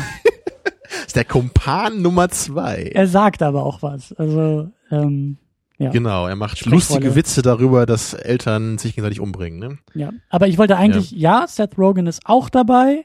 Finde ich nur interessant, ne? dass man ab und zu ja eben, wir hatten noch in dem Turtles-Film hatten wir doch auch, wer, wer war das nochmal? Ma- Mark Ruffalo oder Nee. ich verwechsel die beiden doch immer, du weißt es doch. Es ist nicht Mark Ruffalo, Sam sondern der andere. Rockwell. Sam Rockwell, genau. Die beiden mit dem R.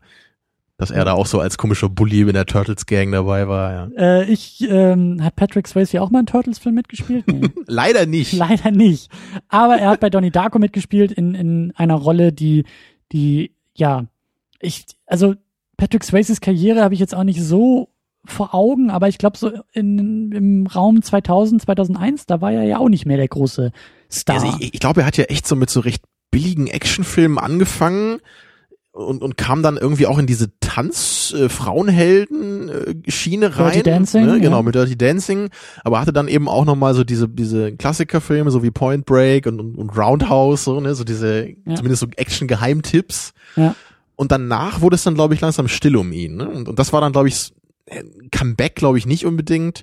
Aber vielleicht so ein bisschen wie Matthew McConaughey jetzt in Interstellar, so, so eine, so eine Rolle, die so ein bisschen aus dem Nichts kam. Ne? Wo, ihn, ihn hatte man nicht so auf dem Schirm wahrscheinlich. Und, und, und gerade hier, das, das ist einfach, das ist einfach eine coole Besetzung, weil er eben früher eben so als ein sehr gut aussehender Typ natürlich galt, ne, so der, der Frauenheld war oder Frauenschwarm war oder als der coole Action-Macho-Typ. Und jetzt ist er halt wirklich dieser creepige, wie sich herausstellt, Pädophile. Und das ist einfach eine, äh, das spielt halt einfach auch sehr schön mit den Erwartungen des Zuschauers, so, finde ich. Also Ja, und das, und das, das meine ich halt. Das ist halt eben so ein Moment, wo gutes Casting irgendwie, also was in meinen Augen gutes Casting irgendwie ausmacht, so. Ähm, das ist halt irgendwie, dass deine, wie soll man sagen, Voreingenommenheit einem Schauspieler gegenüber, dein, deine Ambivalenz vielleicht auch einem Schauspieler gegenüber, sich irgendwie auf die Rolle überträgt. Natürlich müssen die sich dann immer noch den Arsch abspielen, in der Rolle irgendwie auch zu glänzen. Hattest du ja bei, bei. Social Network, hattest du ja auch hier Justin Timberlake angeführt. Ne? Genau. Das geht ja auch so ein bisschen in die Genau, du Richtung vom trägst was aus der, aus der außerfilmischen Welt irgendwie in die filmische Welt mit ein. Ben Affleck in Gone Girl hat für mich auch sehr gut gepasst, weil das, weil ich das mit ihm genau, oder, oder der Anwalt da Erfahrungen auch. Ne? Den, hab. wie hieß der Anwalt nochmal hier bei, bei Gone Girl, dieser Schauspieler? Den haben sie, Äh, der war, Perry, Perry, äh, Tyler Perry. genau, der hat doch auch sonst immer diese ganz merkwürdigen Ja, Comedies genau. gemacht. Ne? Also das, es ist schon, schon cool, so, wenn man so recht clevere Casting-Choices eben hat. So Und hier ist es, wie du sagst, Patrick Swayze, der diese Creepiness von vornherein auch, auch gut spielt. Das ist so, das ist sehr subtil und du merkst aber auch, mit dem Typ, irgendwas stimmt mit dem einfach nicht. Ich glaube, es Irgendwas wäre cool, wenn man Donnie Darko guckt und danach echt mal Dirty Dancing. So denkst du doch, oh mein Gott, der ist Was doch ist irgend das so ein, das ist doch so ein Serienmörder. Der will doch nur mit ihr tanzen, um sie nachher umzubringen und dann in den kleinen Stücken in seine Gefriertruhe zu legen. Beweise mir, dass er das äh, nicht getan hat in Dirty Dancing. Wer weiß. Wir können eine Fortsetzung drehen, wo das dann aufgeklärt wird. Ja, aber ähm, ja, das zum Casting. Ähm, stimmt, wir haben, wir haben, wie hieß sie? Jenna Malone haben wir gar nicht erwähnt. Hast Gretchen? du nicht erwähnt, ja? Nee, habe ich gar nicht. Hab ich gar Nicht Unglaublich. aufgeschrieben. ja, Unglaublich hübsche Dame und tolle Schauspielerin, Ja. die heutzutage eher merkwürdige Filme macht, meistens. Ne? Also ich weiß ja noch, dass sie in Sucker Punch dabei war. mhm. Und damals wusste ich immer noch, als ich Sucker Punch gesehen habe, woher kennst du die? Wo- Woher kennst du die? Aber ich bin nicht drauf gekommen. Und ich bin immer sauer, wenn ich da nicht drauf komme, muss ich, muss ich sagen, weil ich, also ich Soll bin ich eigentlich denn- ganz gut da drin, sowas rauszufinden. Soll ich dir einen. Tipp geben? Guck Was? mal in dieser IMDb nach. Ja, ich, ich hab's ja dann gemacht. Ich meine nur, ich, ich will das halt immer, immer selber wissen. Ja, ich, ich kenne das aber auch. Ich kenne das. Dieses, bei Serien ist es noch schlimmer, weil da viel mehr ausgetauscht wird. Dieses, Moment Mhm. mal, dieses Gesicht kenne ich doch irgendwoher. Hat der nicht in dieser einen Folge vor Ich drei kann das halt Jahren- sonst ganz gut, auch so in der Stadt, wenn ich manchmal jemanden Ja, ja. sehe, denke ich mir, ah, der sitzt beim Penny am Supermarkt. Aber dir geht's dann wahrscheinlich Ja. auch so, wenn dir das nicht sofort einfällt und du drei Stunden brauchst, bis du weißt, ja, dann kann man sich nicht Supermarkt. mehr auf den Film konzentrieren, ja. Ja, genau. Das ist furchtbar, ja. Aber gut, ähm, lass uns über den Film selber sprechen. Wir waren schon bei dieser, bei dieser tollen Einführung. Ähm, Donnie Darko wacht da eben irgendwie auf, kommt nach Hause und, und ähm, der Film fängt halt für mich auch so, so großartig an und da ist dann vielleicht auch wieder die Frage, wie das im Director's Cut ist, aber die Musik ist halt auch so stark in dem Film und der Film fängt an, dann auch, also wir haben, er wacht auf, äh, Musikmontage mit cheesy 80er Musik, wie er nach Hause fährt und die Familie in Zeitlupe da irgendwie im Garten unterwegs ist und dann sitzen sie am Familientisch und es gibt einen Streit. Und bis dahin ist das irgendwie so, das könnte auch ein typischer Teenie-Film irgendwie sein, so ein pubertierender Typ, Also der seine es- kleinen Probleme mit sich Ich, rumschleppt. ich weiß, was du meinst. Du hast es jetzt cheesy genannt, das finde ich, glaube ich, ein bisschen zu stark. Ich meine das. Das Ich meine das ist, ich meine. Oder abwertend. Ja, so ein bisschen abwertend ist es aber, glaube ich. Aber ich finde, das, das ist halt genau der Knackpunkt dabei, weil das haben wir ganz oft im Film, eben gerade in Bezug auf die Musik. Das ist, es passt irgendwie nicht hundertprozentig zusammen eigentlich. Oder die, die Musik fühlt sich eigentlich ein bisschen anders an, als der Film sich eigentlich anfühlen müsste. Aber genau durch diese leichte Abstoßung dabei wird ein ganz besonderes Gefühl kreiert. Und ich, ich weiß noch, dass, dass bei der, beim Director's Cut gibt's einen anderen Song am Anfang, den ich glaube ich ein bisschen besser fand. Ich, ich bin halt nicht so der Pro, was diese Musik angeht. Ich kenne mich halt nur ein bisschen mit Metal aus und diese ganze Musik, die hier drin ist, kenne ich halt alle überhaupt nicht. Ich weiß nur, dass sie ein bisschen anders war da und ich glaube, dass sich da viele Fans dran, also gerade bei dem Song, glaube ich, dran gestört haben. Obwohl der meines Wissens, also der, der im Director's Cut war, glaube ich, ursprünglich dafür vorgesehen auch, dass der am Anfang Hat laufen nicht, würde. hat, hat er da schon diesen, diesen On the Milky Way aus der Partyszene am Ende da nach vorne gezogen? War es das? Also ich kann dir mit Sicherheit sagen, dass der, der ganz am Ende ist die Musik auf jeden Fall gleich. Und in dieser Schulszene, die ich so richtig, richtig Ja. toll finde, ist die Musik auch gleich. Bei allen anderen Szenen kann ich es leider nicht sagen. Ich, Ja. hatte oft das Gefühl, dass sie ein bisschen anders war, aber da ich diese Songs einfach alle nicht kenne, Ich weiß halt, dass er, ähm, das hat er auch in den Audiokommentaren gesagt, er hat halt einfach Probleme, ähm, die Lizenzen, die nötigen Genau, Lizenzen, ja. die halt immer Geld kosten, musste deshalb teilweise auf alternative Genau, Musik und das weiß ich, dass das eben hier bei dem Opener, bei dem Song am Anfang so war, dass er hier dann einen anderen genommen hat, aber der im Director's Cut eigentlich ursprünglich dafür vorgesehen war. Genau, und er hat eben auch einen Song aus dem im Director's Cut nach vorne gezogen. Also nicht nur ersetzt, sondern an der Stelle ausgetauscht und an einer anderen Stelle eingefügt. Okay, das weiß den ich Film. nicht, wo das ist. Und das ist halt auch dann so ein bisschen so, ah, aber da kommen wir nachher noch auf den Director's aber ich, Cut. ich will dennoch jetzt kurz sagen, wo wir bei der Musik sind, äh, ich finde das in beiden Versionen durchaus gelungen so. Also Ja. das, da kann man sich natürlich schon drüber streiten. Aber ich finde jetzt nicht, dass irgendwie ein Song total perfekt funktioniert und der andere jetzt gar nicht oder so. Da kann man sich vielleicht mit persönlichen Präferenzen irgendwie streiten. Die einen sagen dann wahrscheinlich, okay, das ist ja das Original, weil das ja ursprünglich im Film war. Richard Kelly wird aber sagen, ja, ich muss es ja aber nur machen, weil ich ja eigentlich den anderen Song nehmen wollte, aber nicht konnte. mhm. Und da sind wir dann schon wieder beim Thema, was wir am Ende noch besprechen. Ich, ich würde halt hier nur sagen, es ist halt nicht so wie bei der Star Wars Special Edition, dass du halt Augenkrebs bekommst, wenn irgendwelche CGI-Dinosaurier in Mos Eisley rumlaufen. Ne? Oder plötzlich Hayden Christensen in Episode 6 äh, da am, am Feuer auftaucht. Oder Oder, so. Frank zuerst schießt. Genau. Das ja. Problem haben wir nicht. Genau, also deswegen hier finde ich bei der Musik, da, da kann man noch drüber hinwegsehen, glaube ich. Also ich, ich finde beides funktioniert schon. Aber wir können uns auch darauf einigen, die Musik ist stark und ist wichtig Mhm. Genau, in dem auch Film. in beiden Versionen. verortet ihn eben auch in der Zeit, weil das eben auch Musik aus den 80ern ist. Und wie gesagt, ich will mich jetzt nicht daran aufhängen, dass es ein bisschen cheesy ist oder so. Ähm, mir geht's einfach nur darum, dass der Film, wie du auch gesagt hast, ähm, diese Stimmung, die er aufbaut, also er, er baut erstmal so wie, wie eigentlich dieser Ort und wie diese ganze Familienidylle und das, das bröckelt alles. Er baut so eine Fassade auf, die er dann an diesen kleinen Details schon eigentlich Ja. am Anfang unter, unterwandert. Genau das ist es nämlich. Er, er bröckelt sie eigentlich sofort schon wieder auf, während er sie einführt. Und das meine ich. Bei der ersten Sichtung fällt dir das, glaube ich, alles noch gar nicht so stark auf. Das kann sein, ja. so, du weißt ja noch gar nicht, wo es hingeht. Und selbst wenn du weißt, wo es hingeht, äh, also mich hat das Ende trotzdem überrascht, obwohl das ja relativ schnell klar wurde, was da irgendwie los So, ich ist. dachte heute. Nee, nee, nee, nee, das hatte ich alles noch äh, auf dem Plan. Aber das finde ich halt so toll an dem Film, dass der diese Widersprüche, der Film ist voller Ja. Widersprüche und es harmoniert aber trotzdem Ja, dadurch. es, es sind produktive Widersprüche so und, und das das hat so einen ganz besonderen Reiz. Ich finde das auch ganz schwer in Worte zu fassen. Das, das war glaube ich auch das, was ich eben letzte Woche meinte mit ich hatte bei dem Film immer schon Probleme zu sagen, was genau ich da so gerne dran mag. Ja. Aber das ist mir jetzt wirklich heute und gestern aufgefallen bei den Sichtungen, dass das ein ganz wichtiger Punkt davon ist. So dieser dieser Kontrast von Musik und Gesehenem und dieser Einsatz von Zeitlupe und Zeitraffer. Ja. Also all das, das das bringt ein ganz besonderes Feeling rüber obwohl da ja gar nicht so irre Sachen passieren am Anfang. Es geht ja nur darum, wie er im Grunde seinen Alltag durchlebt. Aber wie das gezeigt wird, das ist meisterhaft. Das ist fast unvergleichlich, würde ich sagen. Ja, Ich find's halt eben auch so schön, wie sie da an einem Familientisch sitzen und dann irgendwie beim Essen so. Das ist ja der erste Dialog in dem Film, den wir irgendwie mitbekommen. Wir haben gleich diese Familiendynamik. Donny, was wir ja auch alles durch, durch ähm, Momente und Dialoge erfahren, der irgendwie Medikamente nehmen muss und dann schmeißt er seiner großen Schwester irgendwelche irgendwelche Schimpfworte äh, an den ass. Kopf. Ja.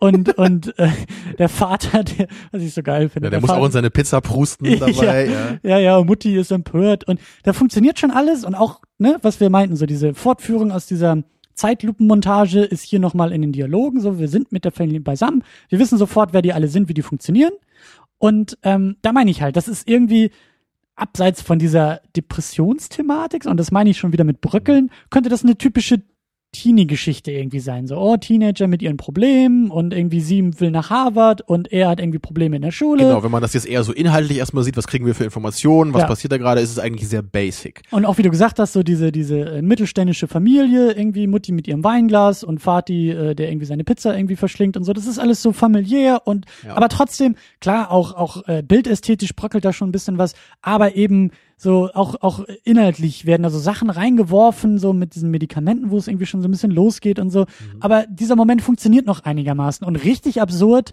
wird's denn ja tatsächlich, als Frank auftaucht, als Donnie Darko ähm, äh, schlafwandelt und dann auf diesem Golfplatz ankommt und, und da eben ein Typen im Hasenkostüm ist, der sagt, komm näher und in 28 Tagen und Wechselgeld äh, geht die Welt unter und, und äh, was soll man damit anfangen? So, ist das jetzt irgendwie Quatsch? Ist das jetzt irgendwie, der Film wird auch düster dabei, der wird sehr dunkel. Ist das jetzt, sollen das jetzt Horrorelemente sein, die er da irgendwie bedient? Und, und das ist halt das Schöne, so. Und dann irgendwie eine Szene später sehen wir, wie die Turbine in sein Zimmer kracht. Das, das ja. weiß ich noch damals, das hat mich echt umgehauen, dass ich gesagt habe, wo, wo kommt das her? Was soll das? Und das, das ist eben der, der Witz an der ganzen Sache. Es hat sich halt nie fremd angefühlt dabei es kam halt nie so aus heiterem Himmel, so ähnlich wie bei Southland Tales, wo wir eher vom Fernseher gesessen haben und gesagt haben, was soll der Quatsch? Ja. Hat das hier das, immer das sich gut angefühlt. Genau, das, das ist dieses, dieses wirklich magische Etwas, was man so schwer beschreiben kann hier. Dieses, der, der Grund, warum man immer im Film ist bei Donnie Darko, warum sich nichts falsch oder komisch anfühlt. Ne? Das, und das ist irgendwie dieses Genie-Meisterhafte dabei, was man, was ich echt selber auch kaum in Worte fassen kann daher kommt es ja auch immer auf, dass ich selber gar nicht verstehe, warum, warum hasse ich denn irgendwie Southland Tales und The Box so sehr? Weil die doch eigentlich so inhaltlich formal doch zumindest in eine sehr ähnliche Richtung gehen. Du sitzt Aber sie fühlen sich dich, nicht was, so an. Du fragst dich, was fehlt ja, bei diesem Das Film? Gefühl ist überhaupt nicht da, was ich bei Donnie Darko habe. Also auch nicht mal ein bisschen. So, es ist gar nicht da. Null. Ja das, ich wollte auch gerade noch sagen, hier, wo du auch eben schon meinst, manche Sachen, die sieht man eben auch erst oder fühlt man auch erst dann noch mehr bei mehreren Sichtungen. Und das ist es eben auch, was so diese famili familiäre Bindung angeht, die zwischen all den Charakteren eben besteht. Das ist halt auch was, das, das weißt du halt auch wahrscheinlich erst so richtig, wenn du den Film mehrmals gesehen hast, weil du dann alle Szenen auch gesehen hast zwischen den ganzen Familienmitgliedern. Aber das kommt eben am Anfang auch schon sehr schön rüber eigentlich in der Szene. Du, du hast das halt nicht so auf so einer ganz platten Ebene wie, okay, die Schwester ist irgendwie die Karrieretante, Donny ist der Depressive, Vater ist der Konservative und Mutter ist irgendwie die Liebe oder so. Weiß, keine Ahnung, irgendwie so. Du hast es halt überhaupt nicht. Das sind alles interessante, glaubwürdige und vor allem interessante Charaktere. Und die haben, du spürst irgendwie deren Bindung also man, man spürt, dass das eine Familie sein soll. Ne? Das sind nicht einfach nur Leute, die da sitzen. Und übrigens genau das habe ich halt auch absolut vermisst bei The Box. Weil dieses, dieses Pärchen da, die haben null Chemie. Mhm. Das war übrigens äh, hier ähm, Cameron Diaz hat die gespielt und, und James Marston den kennst du ja auch noch, ne? Cyclops hier, unseren äh, geliebten Asshole-Husband, wie ja. wir ihn immer nennen. Er war in The Box nicht unbedingt der Asshole-Husband, aber er war der Husband immerhin. Ist ihm auch die Frau weggelaufen, oder? Nee, da nicht mal. Okay. Ich habe immer schon drauf gewartet, so das wäre halt so geil, wenn das da wieder passieren würde, wie bei allen Filmen, wo wir ihn gesehen haben. Nur so, die, die beiden, wenn die halt irgendwie eigentlich schöne Szenen zusammen hätten haben sollen, da, es hat überhaupt nicht mhm. funktioniert. Also das war wirklich, ich, ich sehe da halt irgendwie zwei Leute, die liegen vielleicht nebeneinander im Bett, die sitzen nebeneinander am Tisch, whatever. Mhm. Und hier fühlt sich es wirklich so an, finde ich, als wäre das eine richtige Familie, obwohl das genau, genauso Schauspieler sind, die irgendwo am Set zusammensitzen. Ja. Bis auf die beiden Gyllenhaals vielleicht, gut. Da ist vielleicht geschummelt, aber sonst. ja, ja und, und wo das eben herkommt, das ist wirklich, das ist was echt Besonderes, finde ich. Wenn man das wirklich so gut und effektiv schafft, so dieses Gefühl zu erzeugen Ne? Gibt's auch bei IMDb, habe ich auch äh, mal kurz überflogen, das Board, da gibt's auch viele Threads, wo Leute das meinen, so hey, so die Eltern sind doch so cool irgendwie bei Donnie Darko, das, das fühlt sich so toll an, ja. so wie die beiden sind. Ne, und auch da schon diese Kleinigkeiten. Der Film ist voll gestopft mit Details und Kleinigkeiten, die ihn so wertvoll machen. Das Spiel, ähm, sowohl der Vater, der da, wie gesagt, in die Pizza pustet schon und, und auch die Mutter, das, das war so ein Moment, das hat er auch im Audiokommentar so schön ähm, betont. Es gibt diesen Moment viel später im Film, dieser, dieser Jim Cunningham, der gespielt von Patrick Swayze, der diese Selbsthilfevideos macht. Und dann gibt's ja irgendwie dann diesen Moment, wo sie irgendwie ihr Wohnzimmer, das wurde ja auch renoviert, weil die Turbine ja reingekracht ist. Und die, die, die ähm, Szene fängt halt irgendwie damit an, dass Mutti den Lichtschalter anmacht und irgendwie eine Nachbarin ist da, um sich dieses Wohnzimmer anzugucken. Und sie macht diesen Lichtschalter an und, und stellt sich dann neben die Nachbarin, so im Sinne von so, hier, guck. Und diese Nachbarin fängt halt irgendwie an mit, mit diesen Videos und ja, und seine Videos haben mein Leben verändert. Und das ist halt ein richtig schönes Spiel von der Mutter, weil Ja. sie steht halt, also sie steht halt neben dieser Nachbarin und fängt halt an, als sie, als die Nachbarin von diesem Cunningham erzählt, sich, man sieht sichtbar, wie unwohl ihr das ist, durch die Körperhaltung. Sie, sie, ihr Kreuz verschiebt sich Sie hält das so. Weinglas so ein bisschen verkrampft. Genau. Sie hat ein ganz leichtes Mimenspiel, also auch nicht übertrieben. Und das, also ich finde ich auch super gespielt von der Mary McDonald. So, ich will mal Mary McDowell sagen, weil die, die, die gibt's Das ist auch, Andy oder? McDowell, glaube ich. Andy McDowell, ja, das ist ja die aus äh, Groundhog Day. Stimmt, ja. Da schließt Okay, sich der ja. Kreis. Auch ein Zeitreisefilm. Es ist, Es ist das. unglaublich, ja. Ja.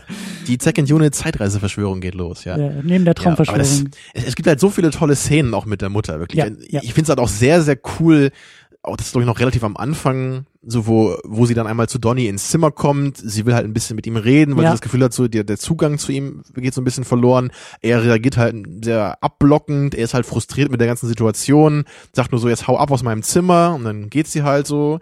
Und dann ist er halt immer nur noch, noch wütend so und sagt immer so Bitch so hinterher. Und sie bleibt halt auf dem Flur stehen, ohne dass er das sieht. Ne, guckt halt kurz, geht halt weiter.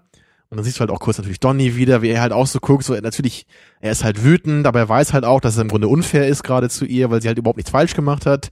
Und dann geht sie halt auch rein zu, zu ihrem Mann dann, ne, wo dann, wo, wo sie dann nur sagt, your son just called me a bitch. Und auch das ist Ja, schon wieder das- Your Son, dieses typische, Genau, so, dein ja. Sohn hat hier gerade Und wie sie dann auch so guckt, sie ist halt, Ja, sie ist halt nicht so völlig am Boden zerstört, aber natürlich ist sie schon verletzt irgendwie. Ja, ja. aber dann, aber wie die beiden nebeneinander umgehen, ist dann auch so, so geil wieder, wo er dann nur sagt so, "You- you're not a bitch, but you're bitching a lot oder irgendwie sowas, ne? Da fällt mir auch gerade ein, ich, ich glaube im, das war glaube ich auch nicht in dieser Version, weil im Director's Cut gibt es irgendwie so eine Szene, wo sie im Restaurant sind Mhm. und dann irgendwie auch nur, oh, das muss ich jetzt überlegen, wie war das nochmal, irgendwie das, da sitzen die irgendwie an so einem Tisch und dann, dann, dann sagen, dann unterhalten sie sich über irgendwas, ich weiß halt echt nicht mehr, was das war. Ich glaube, über Donny unterhalten sie sich irgendwie und sie haben dann irgendwie eine, beide eine unterschiedliche Meinung zu irgendwas. Und dann sagt der Vater irgendwie so, I, I think we should do something. Ja, ich krieg's halt nicht mehr so gut auf die Reihe. Und sie sagt dann auf jeden Fall nur so, and I think we should get a divorce. Ne, und dann gucken, siehst du halt erstmal, wie sie beide halt erstarrt gucken und dann halt anfangen zu lachen so. Okay. okay. Das ist halt einfach, das ist einfach ein super cooler Moment, Ja, ja, so, weil ich, ich dachte halt beim ja, Anfang ja. am Anfang auch so, okay, äh, das wusste ich jetzt aber gar nicht mehr, dass da irgendwie sowas im Argen liegt. Aber dann, zwei Sekunden später, dachte ich, oh, ja, Mr. Kelly, you got me here. ja, Ne, ja. obwohl ich muss ja eigentlich wissen, was die beiden für Typen sind, so. Und die, die spielen halt auch so ein bisschen miteinander. Ich das, das- ist so cool. Ich finde die beiden Eltern halt auch so stark. Also zum einen finde ich die Mutter auch so stark, den Vater auch, aber die Mutter ganz besonders, als, als sie bei der, äh, am Ende bei der Psychologin sitzen und die Psychologin was so von Schizophrenie erzählt und du siehst halt in den, also die Mutter ist halt auch wieder perfekt gespielt. Du siehst gleichzeitig, wie ihre Welt zusammenbricht, dass ihr Sohn irgendwie schizophren sein könnte, aber sie ihm auch wieder helfen will. Und sie rappelt sich da auch wieder mit ihrer Körpersprache so, so, so halb auf und fragt, was können wir tun, ist aber gleichzeitig voll am Boden zerstört. Und ähm, den Moment, den ich noch erwähnen wollte, den ich halt richtig klasse finde, als die aus dem Sekretariat da, aus dem Büro von dem Di- Schuldirektor kommen. Mhm. Weil er hat ja irgendwie da der Lehrerin erzählt, sie soll da ihre Hausaufgaben in den Arsch schieben. so, und, und nach dieser Standpauke, also erstmal fängt der Vater da ja auch schon an zu lachen in dem Büro. Genau, kann sich So das halb. schon noch als Husten verkneifen? Aber es ist so geil, weil du siehst halt die Kameras, das, das Blocking ist so geil. Man sieht halt die Tür, die aufgeht. Donny, der rauskommt als erster mit bre- breiten Grinsen im Gesicht. Als zweiter der Vater, der mit breiten Grinsen Ja. im Gesicht rauskommt. Und als letztes die Mutter, die sehr, sehr streng beide genau, Jungs aber sie anguckt. natürlich auch weiß, was so ihre Jungs natürlich gerade denken, so Ja. ungefähr. Und dann danach kommt ja diese, diese sehr merkwürdige Frau hier, wie, ich weiß gar nicht mehr, wie der Charakter heißt von ihr. Ich weiß es auch nicht mehr. Also die, die- diese, diese, äh, ja, die, Die Lehrerin Sparkle- ist sie da Sparkle ja, ne, die, die, genau, Lehrerin die, da. die diese Sparkle Motion Sache da anführt, diese sehr versteifte, erzkonservative Christin. Sometimes I doubt your commitment in Sparkle Motion. Ja. Das ist so ein Satz. Genau, mit ihrem, mit ihrem God is Awesome äh, T-Shirt noch dazu. Ja, ja, auch wieder. Und, und sie hält ja dann der Mutter da echt so eine Standpauke, so nach dem Motto, ich, ich will ja da ja nicht reinreden, aber ich glaube, du solltest mal drüber nachdenken, wie du hier deinen Sohn erziehst, so sinngemäß. ja, und, ja. und sie geht ja erstmal so sehr vorsichtig und wohlwollend auf sie zu und dann kriegst du halt diesen Quatsch da an den Kopf geworfen. Und dann ihr Blick halt auch, so wie die Szene dann endet, wie sie halt in die Kamera guckt, was sie halt gerade sich da anhören musste von dieser Tante, da ist halt auch unglaublich. ja. Ne, was auch später sofort wieder aufgegriffen wird, als nämlich diese Tante da wieder da bei ihr dann später an die Tür klingelt. Und dann Ja. auf einmal was von ihr will. Genau, und, Mhm. und sofort, als sie die Tür aufmacht, der, der Blick ist halt immer noch, du siehst sofort, natürlich hat sie nichts vergessen von irgendwas. Mhm. Nur weil die jetzt plötzlich einen auf super freundlich macht, so, da, so läuft das aber nicht hier, ne? Ja. ähm, Ich glaube, wir können stundenlang über solche Details ja. noch, noch Und ich, wenn, wenn, man grade, wenn wir gerade so darüber reden, ne, wir haben ja die ganze Zeitreise, Lynch-Momente, Thematik, das völlig aus vorgelassen gerade in den letzten 20 Minuten. Ne? Und das ist es halt wieder. Ne? Das ist halt, der Film ja. ist halt ein totales ja. Genre-Mashup. Er ist eben in vielerlei Hinsicht, er ist so eine Art Jugenddrama. Er ist halt, Coming of wie Age. ich, wie ich auch finde, irgendwie, er hat mich auch sehr an American Beauty erinnert. So mhm. zum ersten mhm. Mal auch, so weil das ist, da haben wir halt auch diese Vorstadtlandschaft, so die Fassade, die ein bisschen bröckelt von manchen Charakteren. Einfach dieses Gefühl, was auch bei American Beauty sehr, sehr schön mit der Musik irgendwie transferiert wird. Das Existenzialistische dabei, das kommt da auch mit rüber. Ne? Und, am Ende muss ich auch an Little Miss Sunshine denken, wenn die da ihre Sparkle Motion Nummer aufführen, so, was, was ja auch in eine ähnliche Richtung geht, obwohl der Film natürlich später rauskam. Aber das, also es ist, es ist halt wirklich ein das Film, so der so viel macht irgendwie. Und ja. Der halt nicht einen Haufen Unsinn macht, was überhaupt nicht zusammenkommt, sondern der schafft es wirklich so ein, eine ganz tolle Vision hier zu verwirklichen, die aus dem menschlichen Leben so ganz viele Aspekte ganz clever und emotional verbindet. Schön ist es ja auch, wie er dann wie verspielt der Film auch manchmal ist in so in so Details, mhm. ne? Wenn wenn eben diese Montage, die du schon erwähnt hast in der Schule, als wir das erste Mal ja, also für mich ankommen. wirklich die die beste Szene des Films sogar, also eine der besten Szenen überhaupt, die ich jemals im Film gesehen hatte. Und ich bin immer noch sauer auf mich, dass ich das gar nicht mehr so präsent hatte, dass ich das so toll fand. Ich meine, wie, wie lange ist das? Vielleicht eine Minute oder so, wenn überhaupt. Ja.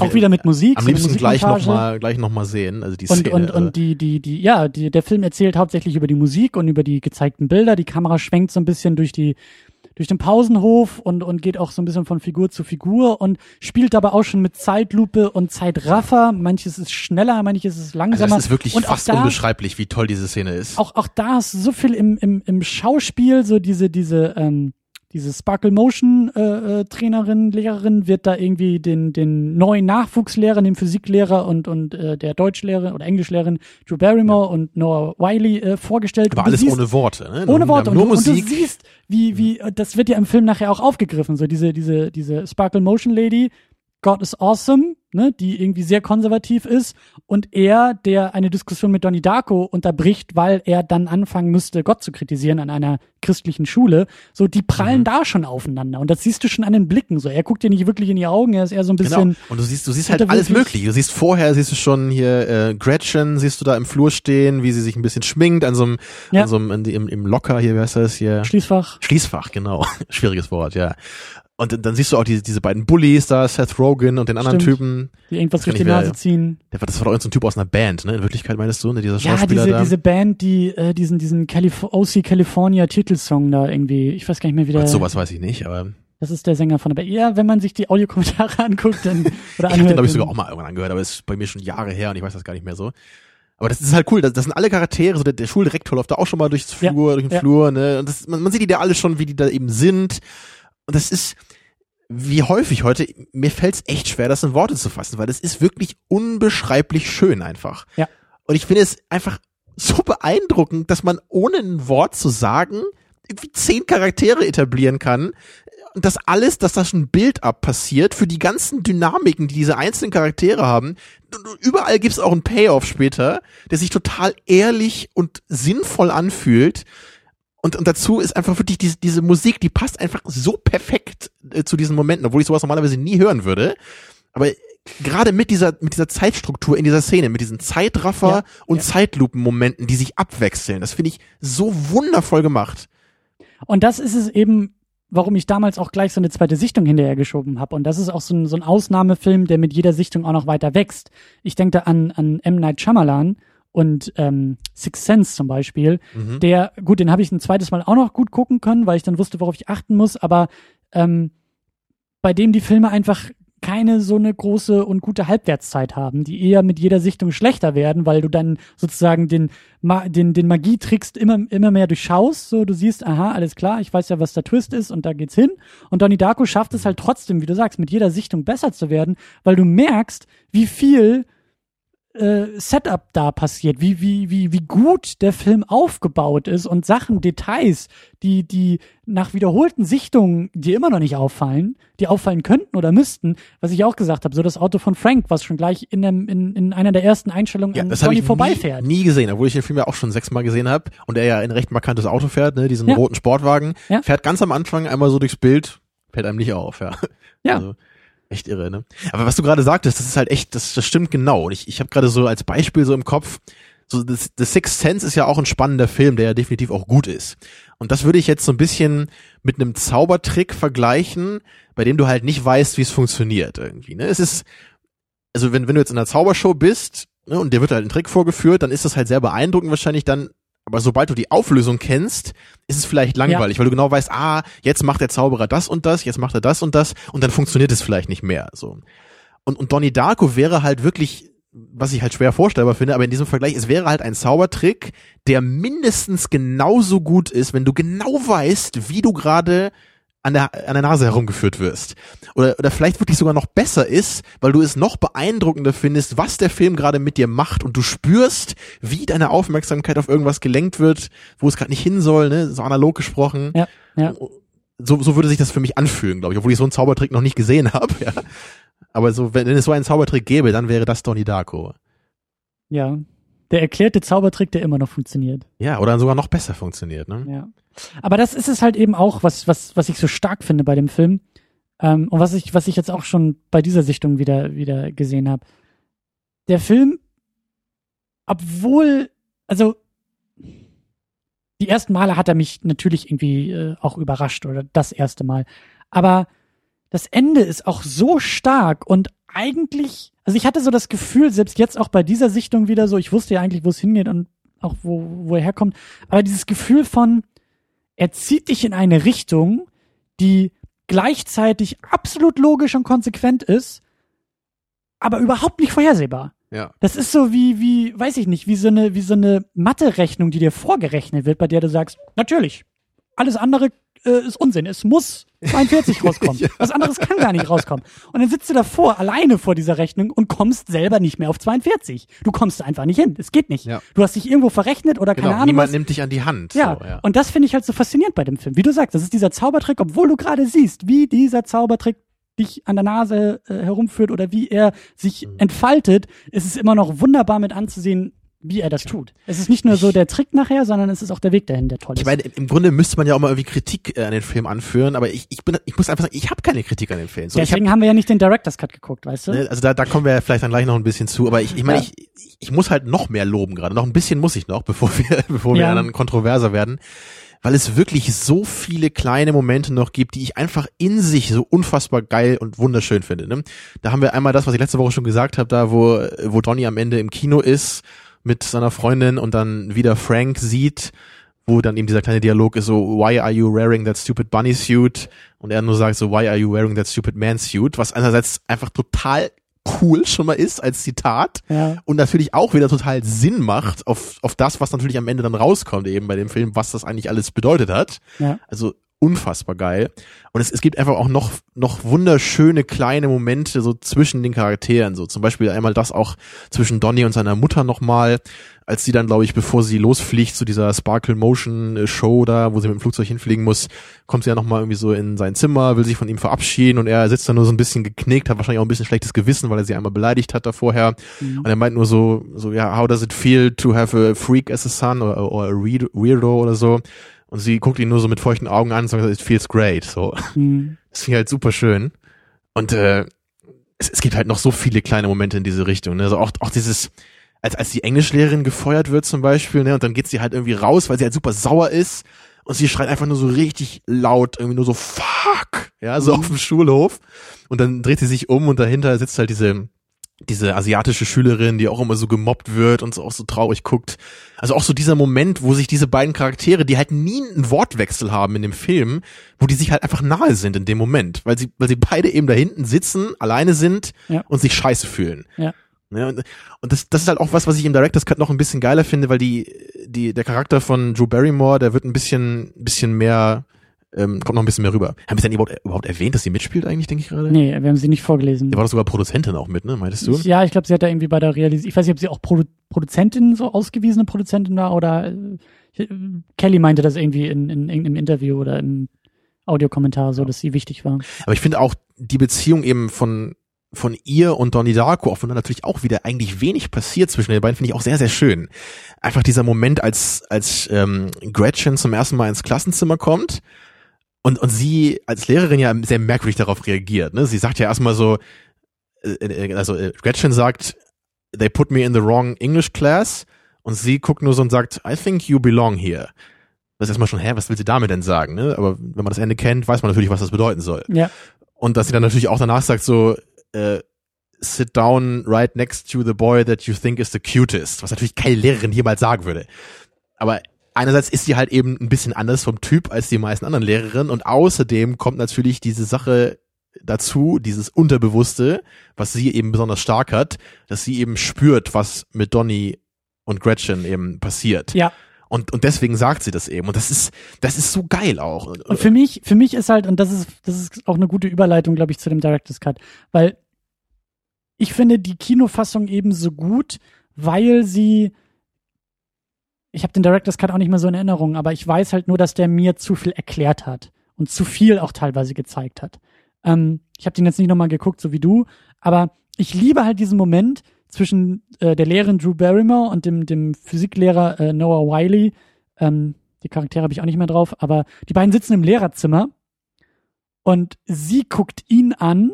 Er liest irgendwelche Paper oder sowas und sie isst, glaube ich, und sie guckt ihn an und sagt, Tony Darko. Ja, und beide müssen so kichern dann Beide- danach, ja, und schmunzeln. Beide müssen kichern und ich glaube, er sagt sogar noch, I know. ja.